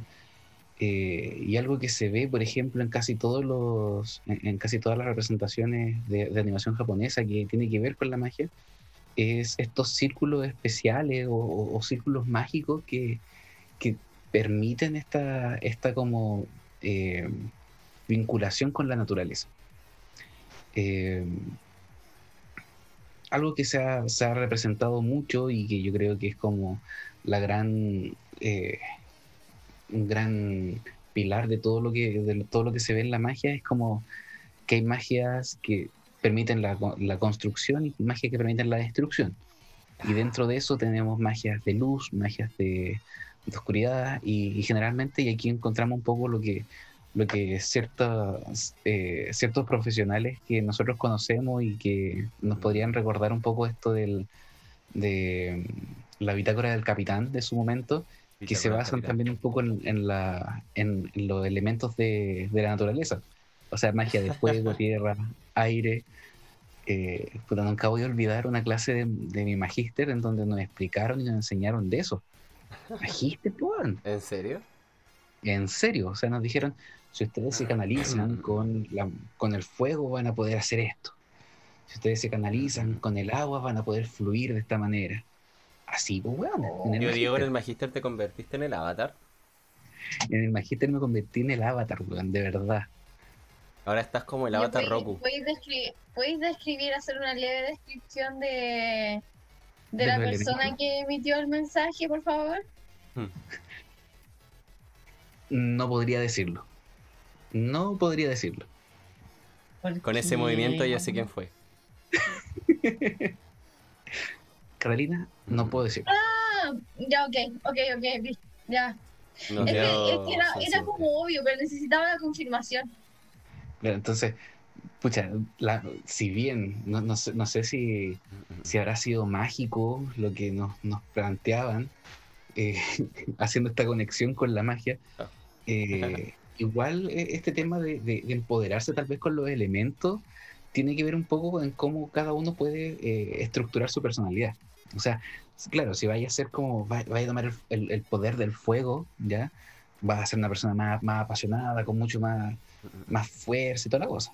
Ya, si, si vas a ser una persona que, que se va a empoderar con el agua, vas, vas a dejar fluir muchas cosas, o si vas a, ser racional como la tierra, y, gran parte de, de, esas descripciones, eh, volviendo un poco a, las interpretaciones eh, que, que, existen en, en, el anime, por ejemplo, eh, calza un poco, calza, o mm. sea, a ver, dentro de la, por ejemplo, en, en Tate no Yusha, ahí en, The Rising of the Shield Hero, eh, teníamos a Filo, ya la, la, Filorial, que era ese pajarito gigante, eh, que, que, tenía magia de viento. Mm. Y pucha, calza un poco con eh, lo que uno podría pensar de que tiene una estructura de personalidad de viento. De que es como bien, bien, ligerita de, bien ligerita de ánimo y toda la cosa. entonces, puta, y ahí me, me, hizo dudar si, si, lo que me estaban enseñando en el magíster era, estaba bien o estaba mal, pues, llegué, llegué a plantearme la duda, así como, puta, ¿será, será verdad, Si, si algún día me prendo el fuego, ah, si me quemo a lo bonzo, eh, ¿resultará? ¿Seré más, más, eh, más aguerrido? Eh, entonces, pues en ese sentido eh, creo que las representaciones, por ejemplo, que se dan en el anime con, con el tema de la magia, eh, tienen que ver un poco con eso. O sea, eh, los autores igual se, basan en estas cosas como para poder darle las características a sus personajes. Mm. Ya, eh, puede que tal vez no sea 100% eh, preciso, pero lo bueno es la chuntan. De que la chuntan, la chuntan. Pero no sé si es como que le achunten porque la hacen así de oro o es por coincidencia, como lo que pasa con el zodiaco, weón. Puta, sí, po. Eh, eh, porque sé otra, otra cuestión que pasa también, porque es como que todos los signos del zodiaco tienen como una característica y. Y que, ojo, al principio eh, los astrólogos que hacían estas cosas del zodiaco, como eran griegos, también lo consideraban magia o ciencia. Entonces, también en cierta forma ya puede que sí, puede que no, no sé. Algoritmo. Claro. claro, ahí tienes eso. Pero me mm. gusta la perspectiva de la alquimia que mencionaste, que yo alcancé a volver de mi de ir a buscar mi tecido y estáis hablando de la del O sea, eh, de la equivalencia de intercambio? Sí, sí, porque igual al final mm. habla un poco también del en cierta forma habla de ciencia, o sea, al final en en en Full Metal te dicen que la equivalencia de intercambio puede tener cierta relación con lo que es la la, el hecho de que la materia no se destruye ni se crea, sino que solo se transforma. Por ahí puede ser, Y por eso también, bueno, en parte de, te dan un poco el ejemplo de los humanos, que no puedes transmutar humanos, porque básicamente... Por el tema del alma. Exacto. Le dan un cierto trasfondo. Y, ahí me, me, me, surgía como un poco la, la el, el, el choque porque claro, en, lo que es eh, como la, ciudad principal de Full Metal, existe todo esto de la, de la alquimia, la que dice de intercambio y toda la cosa. Pero eh, en, el, en el país de al lado eh, existía la alcaestría. Mm. ¿Cierto? Y que ahí había, y que ahí incluso se no era tanto así como de equivalencia de intercambio, sino que de verdad estaba este tema de la de cómo tú estabas conectado con la tierra, o sea, tú, cómo mm. estabas tú conectado con, la naturaleza para poder generar ese, ese, esa magia, por así decirlo. Claro, sí. Que es algo que es fundamental y que es como algo transversal en casi todos los las representaciones de, magia, por ejemplo, que aparecen en, en, distintas en, distintos anime o, juegos. Claro. por ejemplo, si, si encontráis, si nos vamos al mundo de Konosuba, ¿ya? dejemos de lado a Agua por inservible, según, según el mismo Kazuma. Eh, dejamos de lado a Darkness porque no, no usa magia y nos enfocamos en Megumin. Eh, y que solamente está eh, especializada en, magia de explosiva, igual ella tiene que hacer un, encantamiento súper grande solamente para poder hacer la tremenda explosión. Mm. Y, ese, ese, encantamiento es por lo mismo, o sea, como para, para generar eh, la instancia de una magia mucho más potente. Mm. ¿Ya? Y, bueno, el mismo Kazuma que también usa, usa magia para cuando, cuando roba. Entonces, y ahí, bueno, ahí Kazuma como que se, se escapa un poco de, de, lo que, de esta conexión con la naturaleza, pero en realidad casi todos los demás sí. Sí, de hecho, bueno, en la mayoría de juegos y libros y, y animes que he visto, bueno, y mangas que he leído, eh, te dan como esta representación de la conexión con la tierra que tienen los elfos o los enanos. Por eso también tienen alta conexión un poco con lo que es la magia elemental, por lo menos, porque también lo, lo ponen a esa altura. Como que depende como del origen también del, del personaje para que tenga cierta afinidad con cierta magia como lo que podemos ver en, Goblin Slayer. Claro. Con, mm. el, con, el, con el enano y el, el hombre lagarto. Sí. Sí, también tienen como su, su, arista. Exacto. Mm. En, en, el WoW le dan, en, en, la historia del WoW le dan mucho trasfondo a lo que es como la magia elemental. Mm. sobre todo la que viene de los chamanes, porque necesitáis una conexión elemental para poder reproducir el poder elemental. De hecho, eh, el tema de ahí lo hacen como, lo llevan como otro extremo, sí, porque por ejemplo con Tral, que es este ogro representativo de la horda, eh, en Warlords of Draenor se supone que los ogros tienen, o sea, los orcos tienen como esta esta tradición del Magorá, que es como una pelea a muerte, un duelo a muerte con cuchillos. Se Sí. supone que es explícitamente un un elemento inmaculado donde solamente puedes combatir contra el otro con tus puños. No puedes utilizar magia, no puedes utilizar armas y de hecho están así como a pecho pelado no ahí peleando, ahí como Quan Flight en una población. La cosa Y me hace acordar a, la- a las batallas de Black Panther, Mm, donde igual Sí. quitaban los poderes y peleaban así nomás. sí, es parecido. Eh, con la diferencia que en Black Panther igual me parece que podían usar cierta cantidad como de armamento. podían usar como un Mm. escudo y una lanza. Eco. Sí. Claro, en, por ejemplo, muy parecido a lo que muestran en Black Panther, en, en el WoW, tiene, o sea, los orcos tienen como esta tradición de pelear como por ciertas cosas, como cuando no podéis llegar a, una, a un acuerdo, ya, Magora, Magora con Chetumare.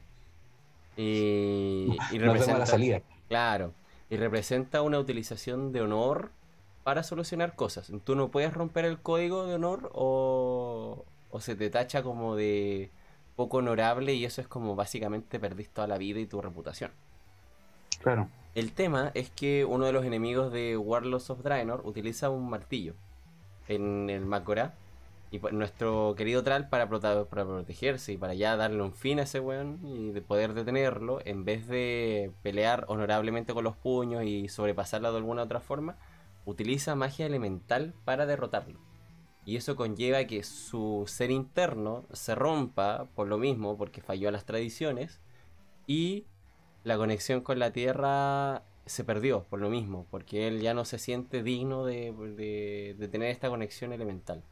Y eso conlleva que en la siguiente expansión del juego tuvimos al, al Tral recuperando su conexión elemental, que en la otra, en la próxima expansión nuevamente tiene problemas con los elementos por lo mismo, porque trae recuerdos de esto, que también utilizó los elementos de mala forma en la expansión que venía después de Warlords of Draenor. Y ya tenía como todo un sinfín como de aceptación consigo mismo, que eso también es bastante importante. Porque al final tampoco puedes acceder a un elemento si es que tú no, o a acceder como a esta conexión con la tierra si es que tú tampoco te aceptas ti con- a ti mismo. Y también es interesante de verlo, es como lo que pasa con el avatar. Claro, Mm. claro. De hecho, y, y- y ahí como que se, se escapa un poco, por ejemplo, un, un- un anime que está actualmente en emisión, que es Black Clover. En Black Clover. en Black Clover est- están como los, los, los o sea, están como las magias elementales. Y como que, claro, hay algunos que usan magia de viento, otros usan magia de fuego, otros usan magia de tierra y otros usan magia de, de agua. Pero puta, es como. Cada, cada grimorio tiene su Mm. propio tipo de, de Mm. magia. O sea, hay buenos que tienen magia de hilo, magia de palabras, eh, magia de rosa. Sí, pero creo que ahí en Black Clover tienen como igual el origen de la magia no depende tanto de la magia en sí mismo, no del concepto como magia, sino que ahí utilizan el concepto Mm. de mana como un no sé si no es como un ser sintiente, pero a la vez sí lo es. Es como, es como la, la- es- yo, yo cacho que ese como mana es como lo, lo equiparable al, al chakra dentro de Naruto eh, es que o, se- o como al ki. yo lo asocio más, yo lo asociaría más como al concepto de la fuerza en Star Wars. Porque Ya, si ya, te das sí. cuenta, el Juno, Juno era el, Sí. el rival de Asta, ¿cierto? Sí, Ya, hasta, o sea, Juno lo catalogan como es el niño amado por el mana. sí. Y si te das En cuenta, al final, claro, al final igual como que lo terminan queriendo por lo mismo, porque él termina siendo súper poderoso por lo mismo, tiene una conexión con el mana y todo. A pesar de que ya Mm. es como una reencarnación de estos elfos que ya nos habían mostrado que también eran amados por el mana y todo. Entonces, por eso yo lo veo más como una asociación como de la fuerza, más que como del chakra o del ki. Porque si te das cuenta, el ki. Todos tienen ki y todos pueden desarrollar el ki. No es como que el ki te favorezca porque tú eres especial, sino que tú forjas tu propio ki. Y lo mismo con el chakra. Entonces. hmm, Yo lo asocio más a eso. Y también es distinto del cosmos, de, de lo que sale Claro. en, en Caballero del Zodiaco. De hecho, estaba pensando justamente en el cosmos. Sí, como que ahí yo creo que es un poco distinto. Mm. En- de hecho, en las imágenes que subiste, había mostraste uno de los animes que salió hace poco, que es como el señor demonio que reencarna después de mil, diez mil años, una wea así. Sí, Él también tiene una representación parecida, pues como que es amado por el mana también, pues. claro. También igual ahí, pues, como que tiene sus cosillas. Mm, Y de hecho es como el, el- es también como una reencarnación y puta, es el dios el dios demonio que reencarnó y creció como que en un mes. En menos de un mes, fue recuático. Sí, Tenía como dos semanas cuando entró a la academia, weón. claro. Y, y, bueno, y terminó, y terminó el, el anime como con 10.000 hijos. Sí, weón. No, no, no, no me explico. Pero ya. ya. No hablemos de, de esos errores random. Pero... Co- Cosas de anime. sí, sí, explicaciones. Un, un hechicero lo hizo. Eh, Un hechicero lo hizo. Pero sí, ah, es interesante también esa perspectiva de la magia y los tipos de magia, porque al final, la, bueno, está la magia como representante, como lo dijiste, lo de la alquimia, que ahí también es, es un poder totalmente distinto también, porque es como el poder de la verdad, lo que viene después, y es como lo que te brinda como la capacidad como de hacer encantamientos sin este círculo mágico nomás, po. Claro, Pues, porque todos pero- tenían que hacer ese círculo para Claro. poder hacer algún tipo de... Claro, y al final ahí yo creo que sería como lo más cercano a la magia que podríamos analizar y comparar con la realidad. Porque requiere de... Al final la verdad no te entrega magia, te entrega conocimiento. Exacto. Entonces por eso ellos Sí. podían usar como... No usar los círculos de transmutación, porque tenían conocimiento. Entonces, como que por ahí va la cosa. Me gusta más esa perspectiva asociarla con la realidad. Igual puede ser. Puede ser que sí, ¿ah? porque claro, igual la magia que conocemos, entre comillas, nosotros, que son por ejemplo las típicas como de. como los brujos eh, de Salamanca, del sur y esas cosas, eh, tenían como, tienen como sus rituales específicos. Yo cacho que por ahí va, va un poco la relación. Que exista o no exista, no sé. Ahí. No puedo- yo no la he experimentado. Así que no sé si existirá de verdad. Yo en ningún momento quiero que aparezcan tetué por acá, así que me- estoy feliz como estoy ahora. Es del sur nomás eso, hijo, pero claro. Sí. Pero, por ejemplo, no sé. en el trauco.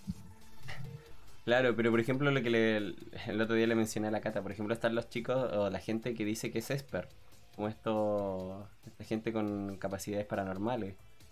Es como, o los niños índigo, por ejemplo, también, que son como, también como tendientes como a esta, como a la luz y cosas raras. Puta, me, me acordé de la serie Índigo que salió en Mega hace puta ca- caleta de años. Ay, Ya, pero claro, ahí tenés, tienes un ejemplo, ¿cachai? Una representación. era regular. Esa weá fue un caída de carne, pero acuática, así como Sí, sí. carne que a la chucha. Pero ahí tienes una representación, ¿cachai?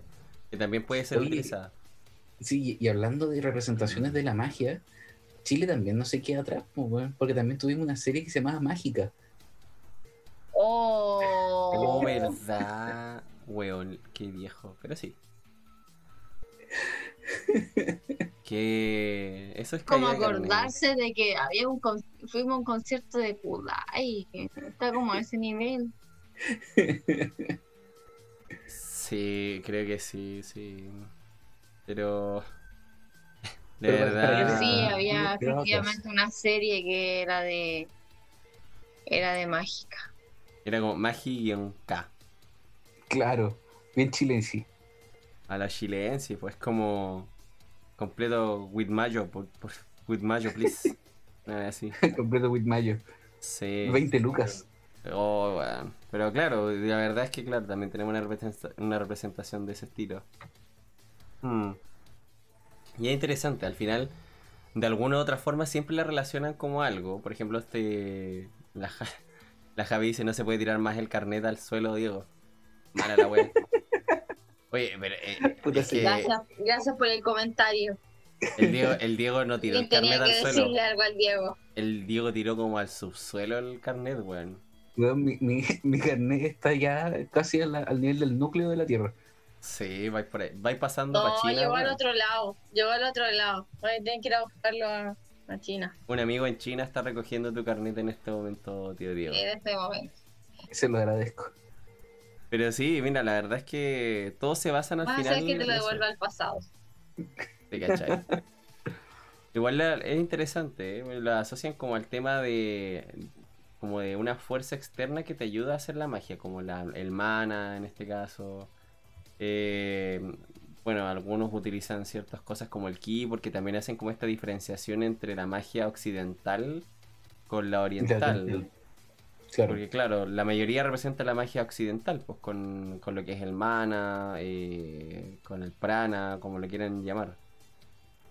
Eh, no sé, como que hay otras que, por ejemplo, la magia oriental siempre lo relacionan con el chi. Como Claro. lo que mencionan un poco en, en la nueva interpretación de Mulan. Sí. Sí. Que es como que lo asocian que las magas o las brujas se hacen porque saben o tienen chi, tienen chi de sobra. Entonces también es complicado. La, la Javi dice que mágica es una representación muy caricaturesca. Sí. Sí. Sí, la verdad es que no hay nada que decir, man. Mejor serie o mejor serie. Fin, Ah, fin. córtalas, córtalas. Sí, pero si es mejor serie, mejor serie, por favor. Créanme, No, es como la representación. Acuerdo, me acuerdo de la canción. Oh, yo no me acuerdo de eso. Mentira, ¿te acordás de la Yo, yo canción? no llego a tanto.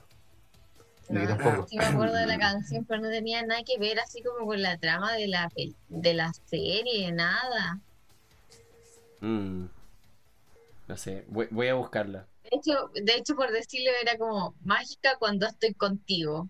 Era como más romántica la canción que, que otra cosa. La canción la pudo haber cantado Chayanne y hubiera sido un éxito total. Bueno, Todo lo que cante Chayanne es un éxito. Sí, mejor exponente musical Era de la la única forma, era la única forma de salvar esa. Por el opening, Claro, lo hubiera hecho Chayanne y, y ya, la, la única forma para salvar la serie, Chayanne. para arriba. Oye, oye, qué mala. No, no sé. Puede ser, puede ser. Hoy ando muy, ando muy dura hoy con las críticas. Sí. Yo cacho que si, si Chayanne hace, no sé, pues le hace la, la campaña política a cualquier persona, esa persona sale presidente. Sale presidente, sí. Sí, solamente por Chayanne. Vamos, vamos a intentarlo. Vamos a entrar en conversaciones con Chayanne. A ver si puedo salir de presidente, oye. ¿Te vas a tirar de presidente, tío Taku? Supuesto. Nuestro presidente. Taku. Supuesto. ¿Aló? ¿Papá?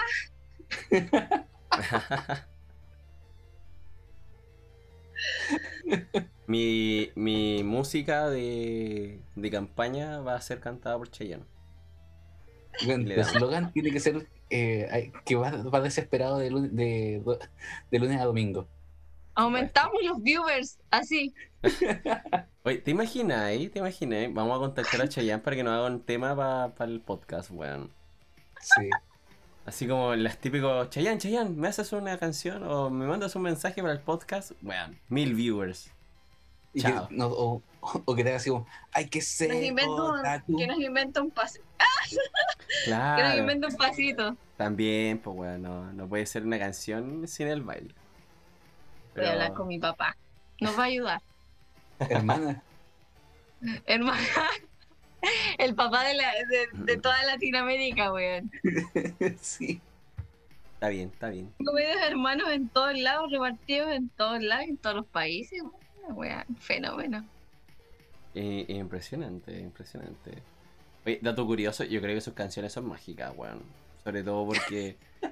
Imagínate, weón. Imagínate, Torero en la. Magia, magia, esa canción tiene magia. Esa canción Sí. tiene magia. Pero si tú ves el videoclip, es mágico, weón. O sea, de la nada la gente en un, en un semáforo, weón, se pone a bailar. Weón, ¿dónde ves Sí. eso? Vean, detiene todo el tráfico y la gente no está enojada. Está feliz. De hecho, se pone a bailar. Sí. Weón, detiene el tráfico y nadie se enoja. Imagínate, un Eso pasa en videoclip. Chile y weón, lo, lo linchean. Los videoclips de Chayanne son, est- están hechos para que la gente pierda su estrés al conducir. Yo estoy seguro. Debería hacerlo, debería hacerlo, weón.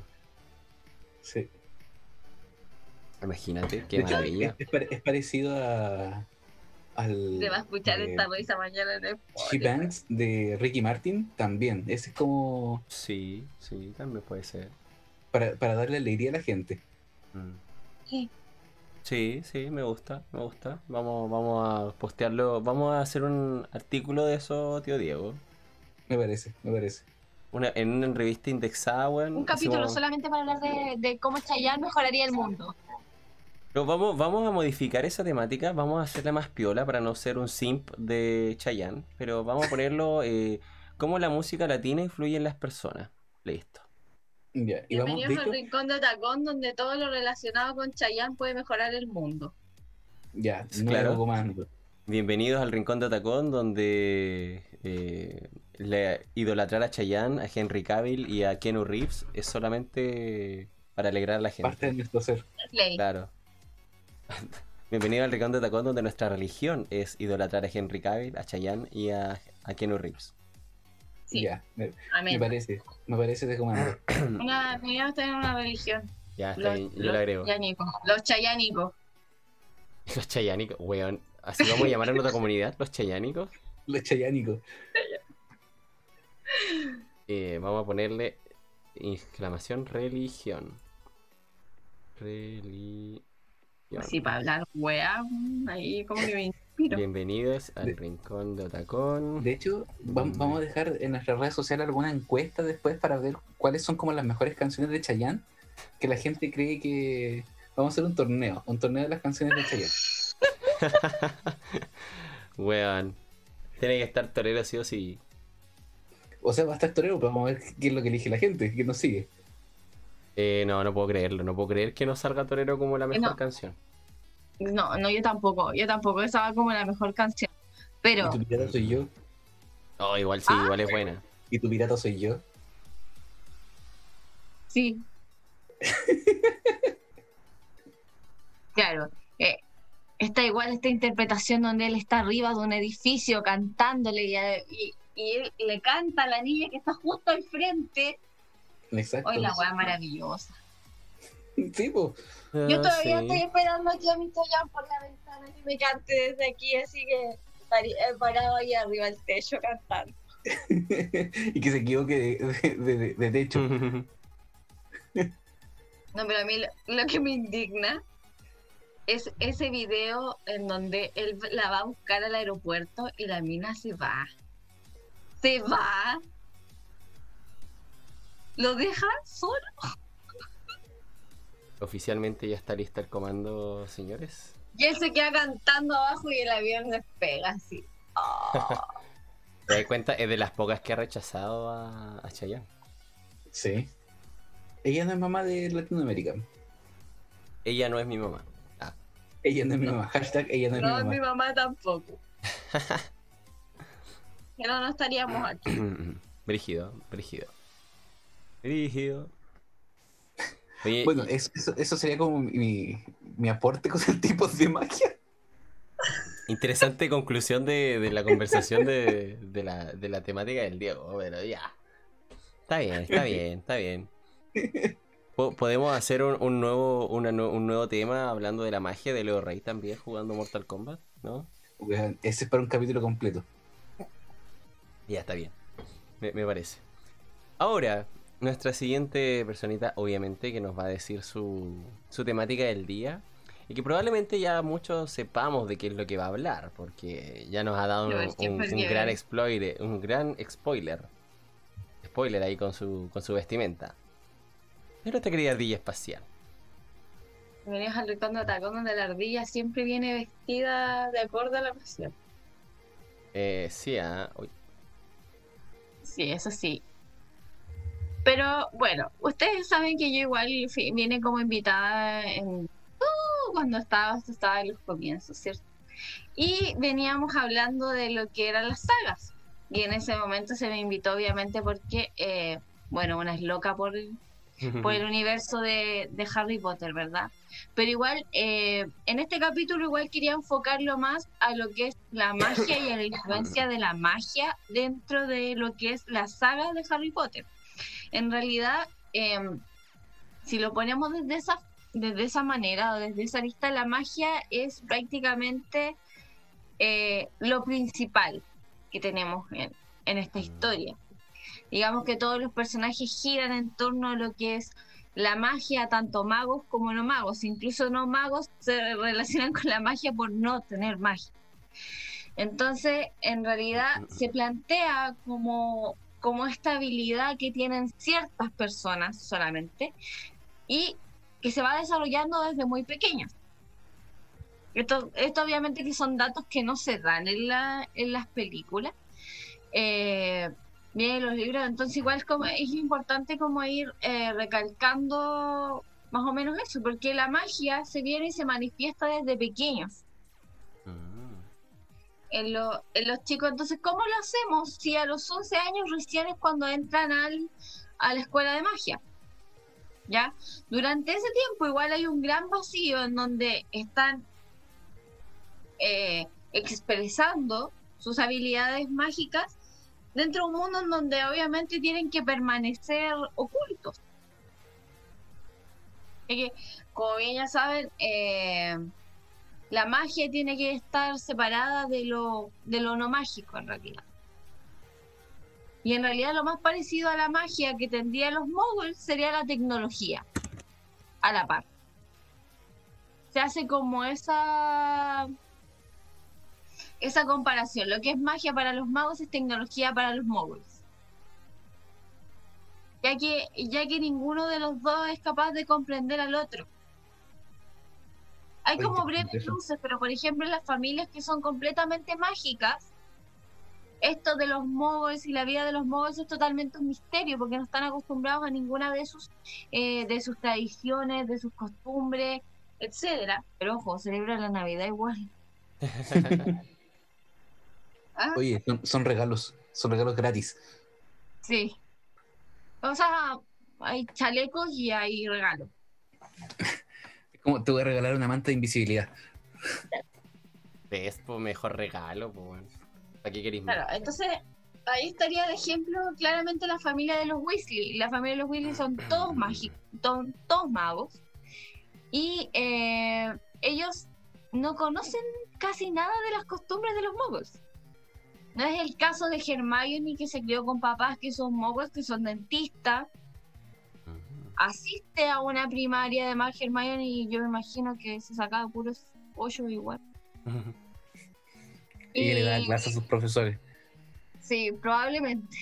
Probablemente. Creo que no. Yo me la imagino de la misma manera que en Hogwarts en todo caso. Y Harry Potter también. Harry Potter también fue a una primaria, estudió con Moguls y también mm. lo, criaron obviamente eh, su, su tía, que no era que no era hechicera, así decir. Y tampoco la familia era hechicera, sino que, eh, a ver, es que suena, suena feo decirlo así, a mí me ofende decirlo así, pero es como eh, los de familia nomaca o los conocidos sangre sucia, por así decirlo. No me gusta decirlo así.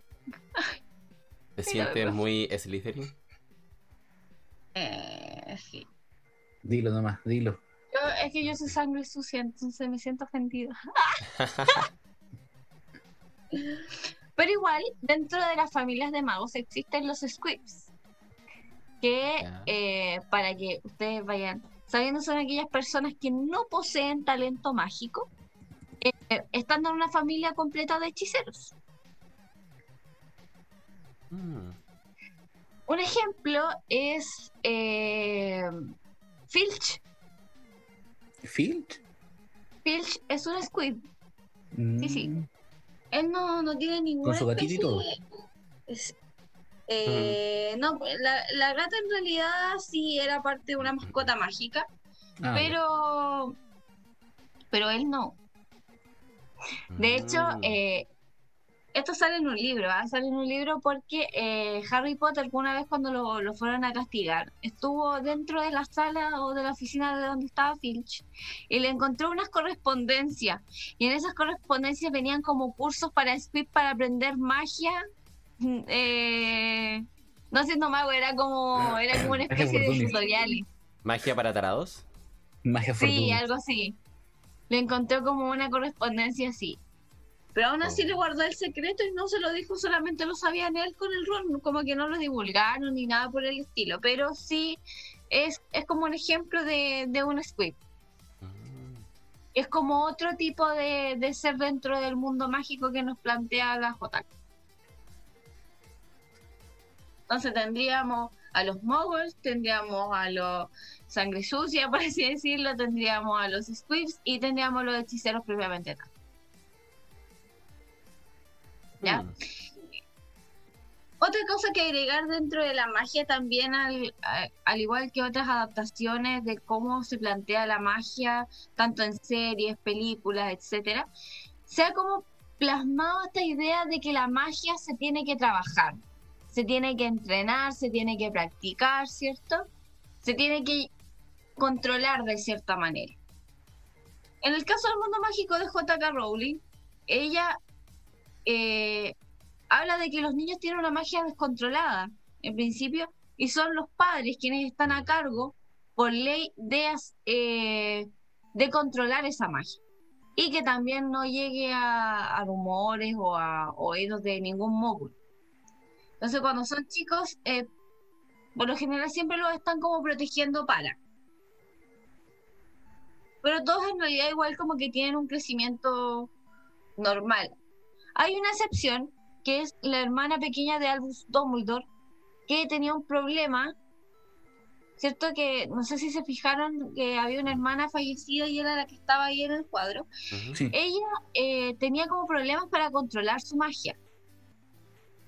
Y la familia de los Dumbledore, obvia- como estaban en el Valle de Godric, igual y los conocían bastantes mogos, eh, optaron por ocultarlo.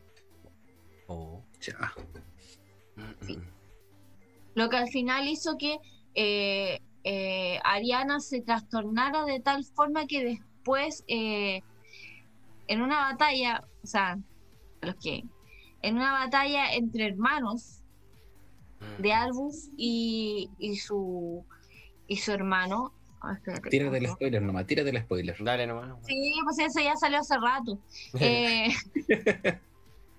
no, estaban batallando y no saben cuál de los dos le dio a la Ariana.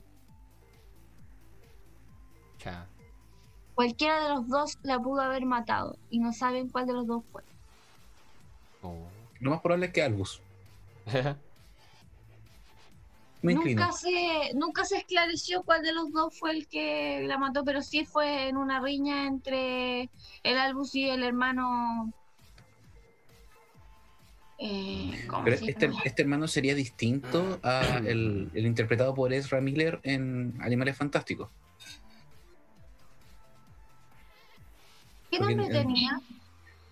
Oh, no me acuerdo. Es que en Animales Fantásticos hay un. hay- está como el cabro que.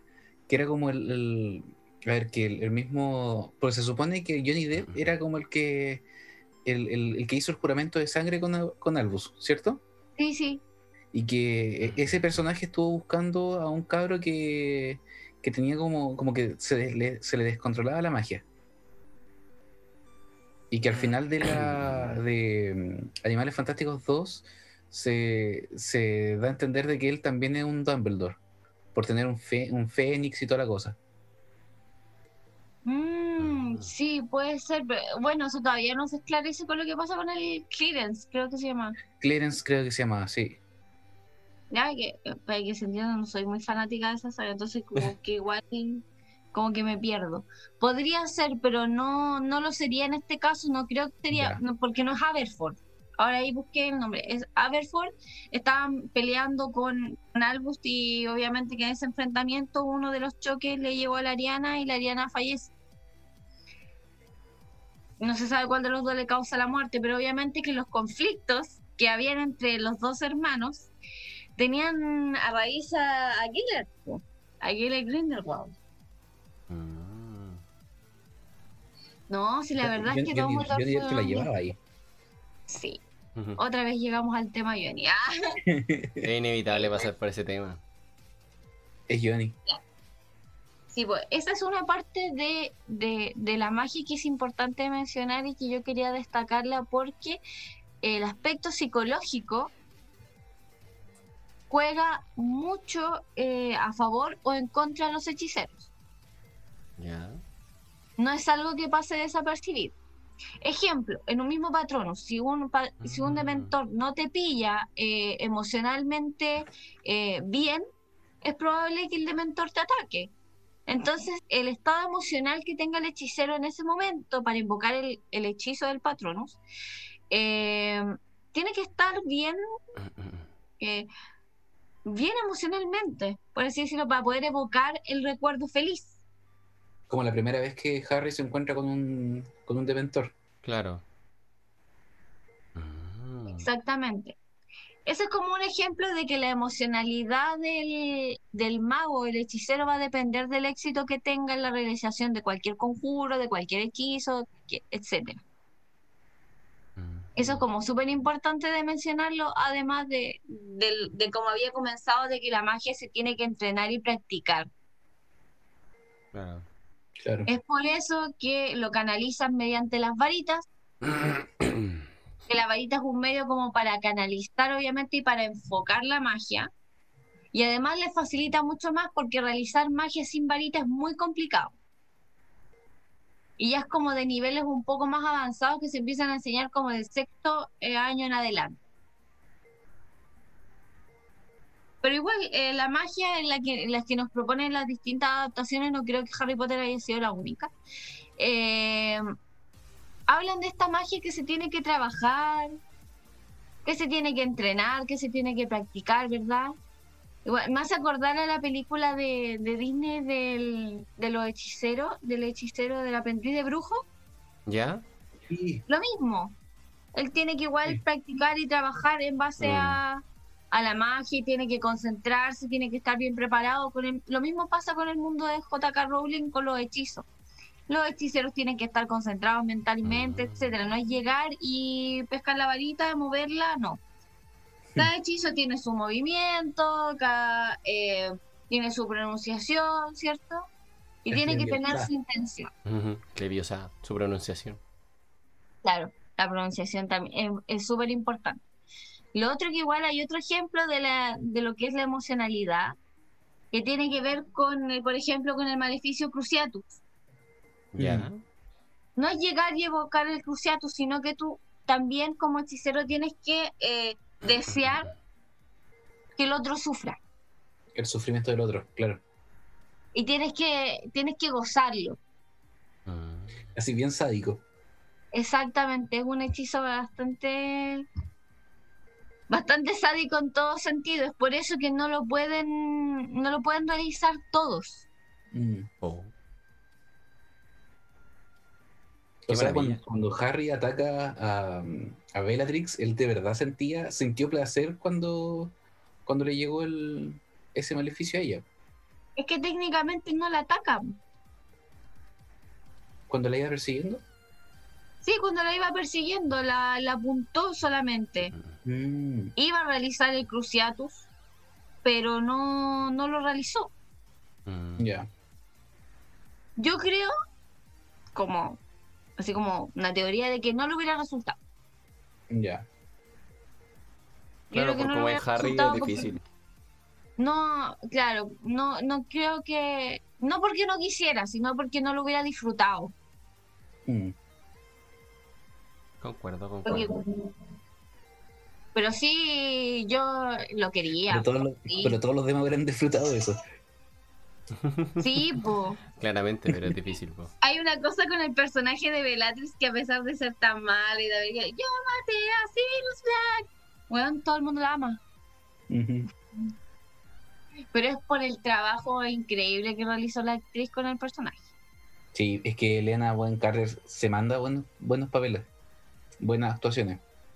Es que claro, y por eso todo el, todo el mundo le tiene como ese Ese aprecio tan grande a pesar de que la persona que quería matarla, ¿cachai? De verdad quería matarla, entonces como que cumple el objetivo. Claro. Entonces, igual eh, relaciona la magia con distintos aspectos, te relaciona con el estado emocional, te lo relaciona Mm. con el amor, con la muerte. Eh, es, es la innombrable esto. comentario morí. No diré nada. Dile que chupe limón. Yo digo que confirmo. Concuerdo, concuerdo con la premisa presentada en el chat. Concuerdo, Yo, no bien obsta- amarillo, no voy a decir nada.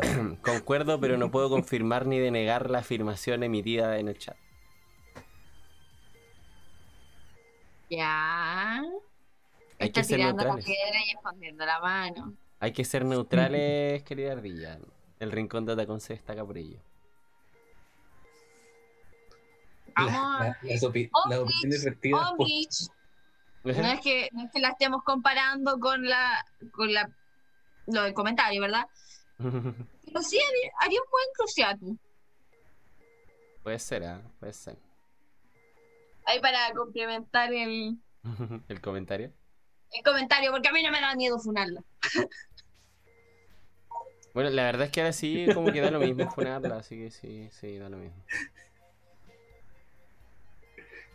Entonces, ya, pues te lo relaciona con el amor, eh, con todos estos hechizos que, que utiliza Lily sobre Harry Potter y que al final son todos los hechizos que terminan venciendo al Señor Tenebroso.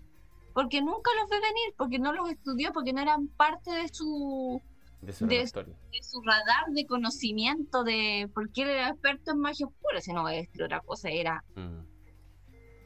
era brillante el señor tenebroso, brillante. Pero no conocía esa otra parte de la, de la magia y al final fue lo que terminó cagando todo. Si él tenía el, el- el plan así como que como relojito, pero se equivocó en puras tonteras. Y lo- Y por eso fue subestimar la, la hechicería relacionada con el amor, que fuera que ella es como claramente eh, lo que protegió a Harry Potter en todo momento.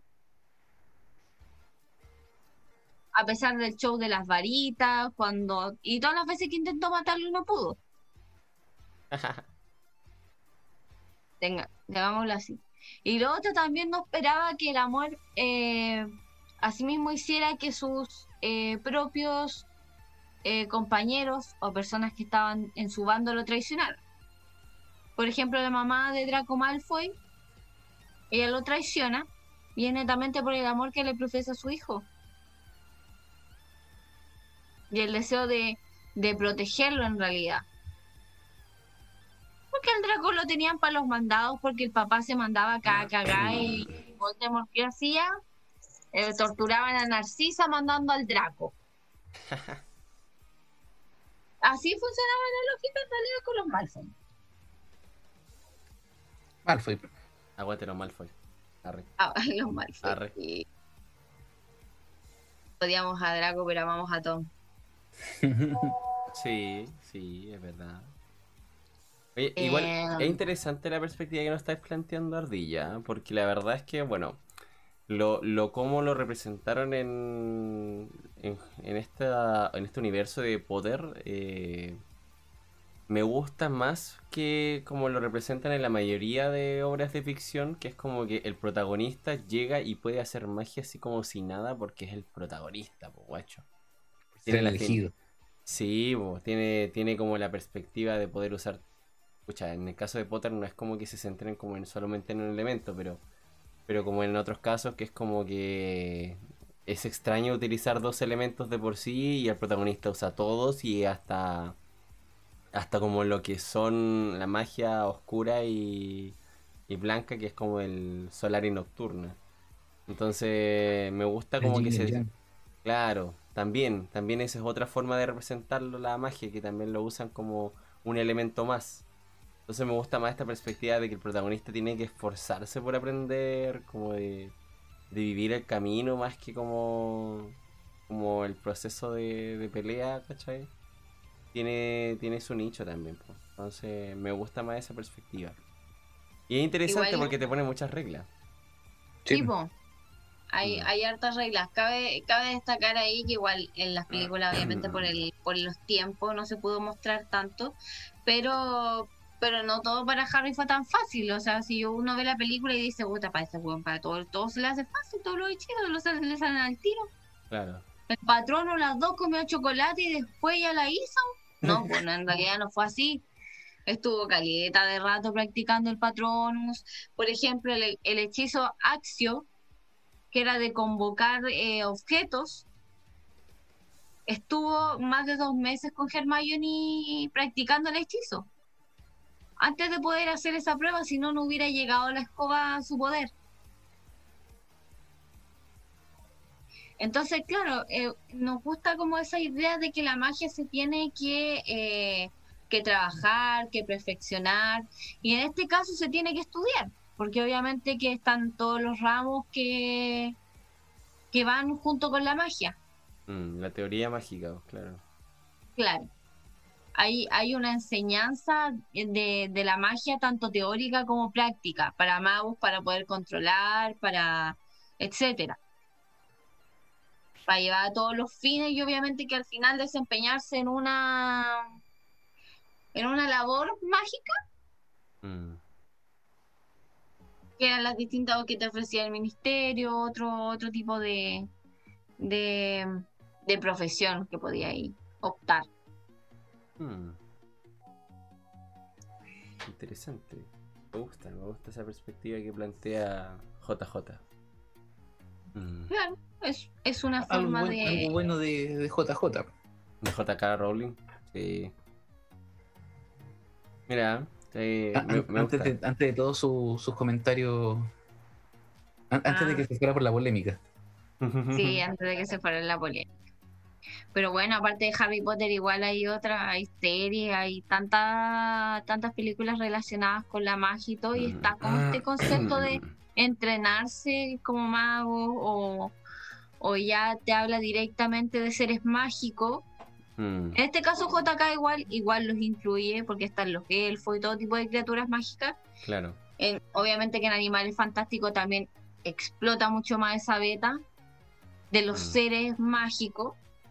Sí, sí. Pero por eso. ejemplo, uno, yo, yo quería mencionarlo, pero uno se crió viendo los padrinos mágicos. Y esa es como otra perspectiva fantástica donde la magia también está presente y es como un tema central dentro del, del de la caricatura, por así decirlo. Sí. También hay reglas, también hay distintas sociedades mágicas.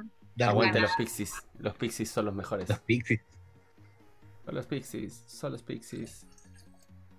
Sí, eso Sí. hablábamos el otro día con la, con la ardilla, ¿eh? de que al final igual los pixies es como una versión capitalista de la magia igual.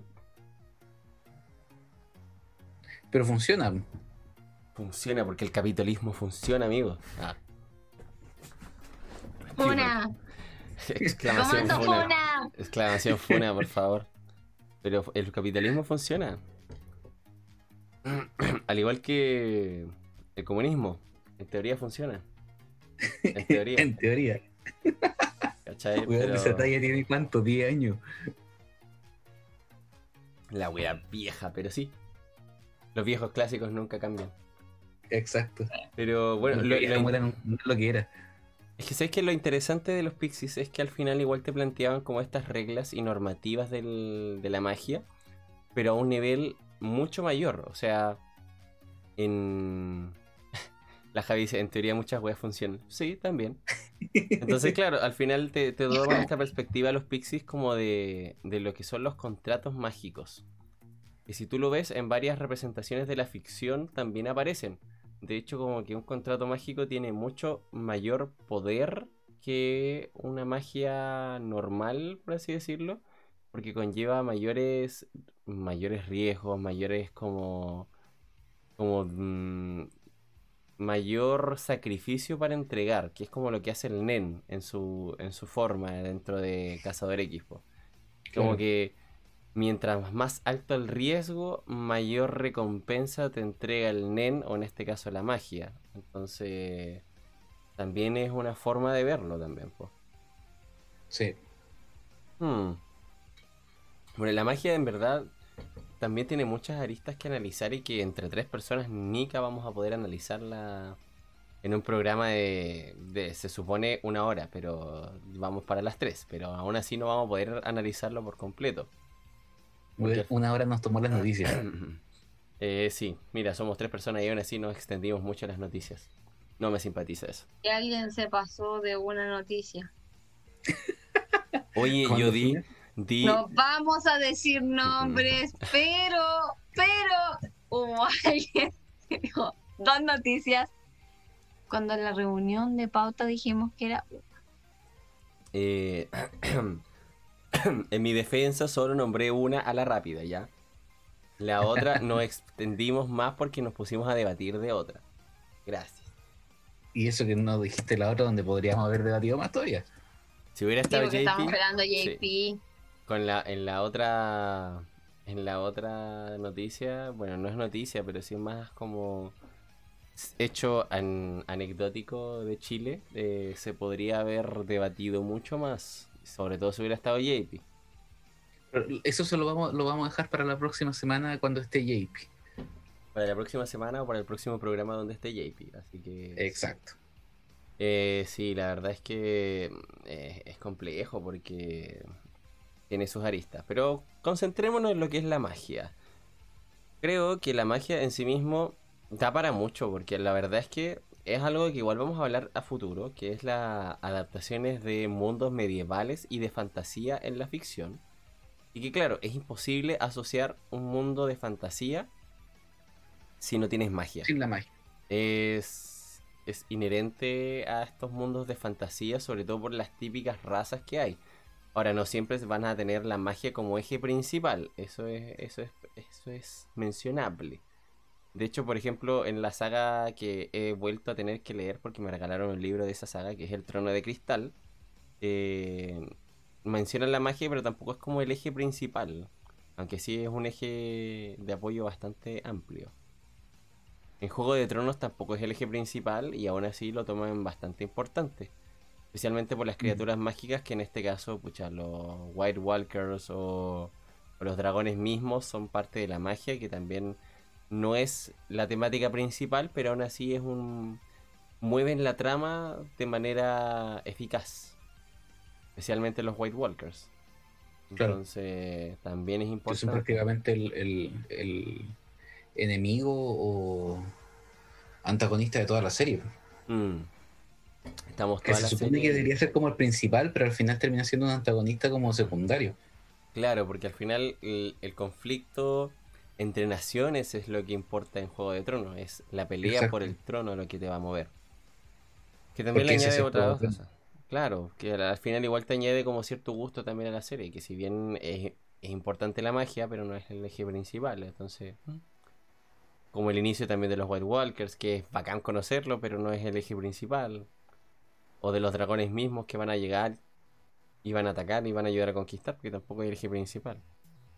Y también Claro. te los muestran muy vulnerables también, pues como que igual pueden ser derrotados. Que también eso es un gran acierto de la serie y del libro, en verdad.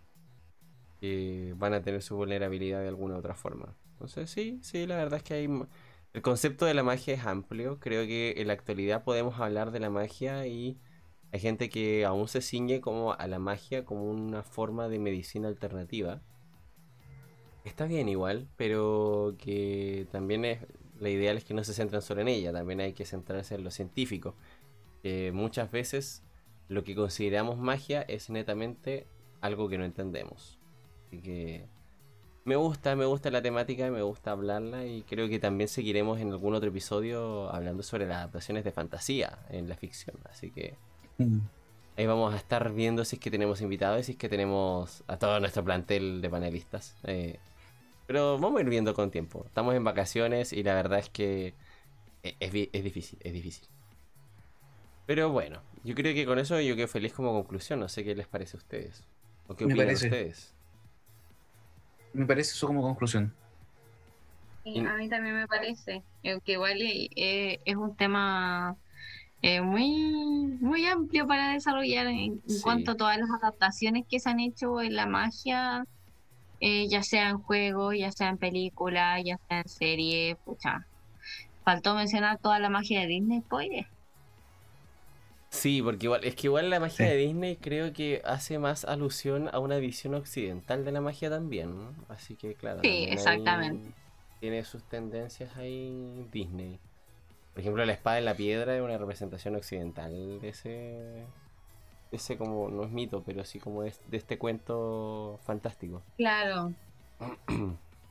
entre, entre otras cosas, pero igual me Mm. siento con- conforme con la conclusión. Mm. Pero Buen bueno, trabajo. nos queda mm, solamente agradecer a quienes nos vieron, quienes comentaron sobre todo, porque al final es lo que, como dijo Diego Sama, buscamos esa interacción con la gente del chat para aumentar y enriquecer las ideas. Un gusto para mí estar con ustedes, haber sido presentados. Recordarles que también estamos hoy presentes, también gracias a nuestra querida patrocinadora Castillo Games, que tiene juegos de mesa bastante interesantes. Actualmente el último que vi así como que trajo que se ve muy interesante, bueno, Star Wars. Y estoy dudando de, estoy dudando de salir de mi ya tradición de comprar juegos de mesa de, Lovecraft y comprarme el de Star Wars, pero no sé, lo estoy, lo estoy pensando, le estoy dando una vuelta ahí. Muy buenas noches a gente que nos vio, que nos escucha, eh, que nos va a ver después en YouTube o nos va a escuchar en Spotify. Un gusto estar con ustedes y espero les haya gustado la conversación y los esperamos para otro programa. Gracias por estar con nosotros, nuestro querido panelista neozelandés Diego Sama. Un gusto estar con usted, como siempre, señor. Igualmente. Agradecer también a nuestra querida Ardilla Espacial que siempre se vuelve y se coloca temáticas para, para el programa. Hoy día estuvo con su chaleco de Gryffindor. Así que un gusto estar con usted, Ardilla, a pesar de que me fune constantemente. Te lo mereces. ¿Qué sería sin este programa sin las funas hacia tu persona? Exacto. Tuvimos veintitantos programas sin funas hacia mi persona, entonces no sé si, si es estrictamente necesario. Pero está bien, está bien. Ay, ya, puro ya. Solo estoy dando entrega, estoy entregando datos duros a Ardilla, así que no, no es llanto, no es llanto. No, pero es divertido. Te agrega sabor al programa. Ah, Ya, creo que por ahí va la cosa, ya está bien. Su Está plus bien, ultra. sí. está bien, está bien. Puede ser la funa para mí o para, o para Bienvenidos al rincón de Otacón, en donde las funas al Otacón son cada vez más sabrosas. está bien, ok, lo acepto, sí. Hace una dinámica bastante entretenida. Pero bueno, ha sido un gusto estar con ustedes. Estén atentos para la otra semana que se viene otra temática muy interesante y que va asociada a una de las temáticas que ya hablamos. Como pequeño spoiler, la temática asociada a lo que vamos a hablar la semana que viene es la adicción a los videojuegos. Va muy asociado a eso. Pronto lo sabrán y cuando esté disponible la infografía descubrirán el por qué va asociado. Muy bien, ha sido un gusto estar con ustedes. Ya estamos despidiendo el programa, así que recuerden nuestro querido eslogan, cero tacón, ahora es popular. Cuídense mucho y estamos al habla. Feliz año Chau, nuevo, antes de despedirme. Feliz año nuevo a todos los que nos vieron. Ahora sí puedo despedirme tranquilamente. Adiós, cuídense. Adiós.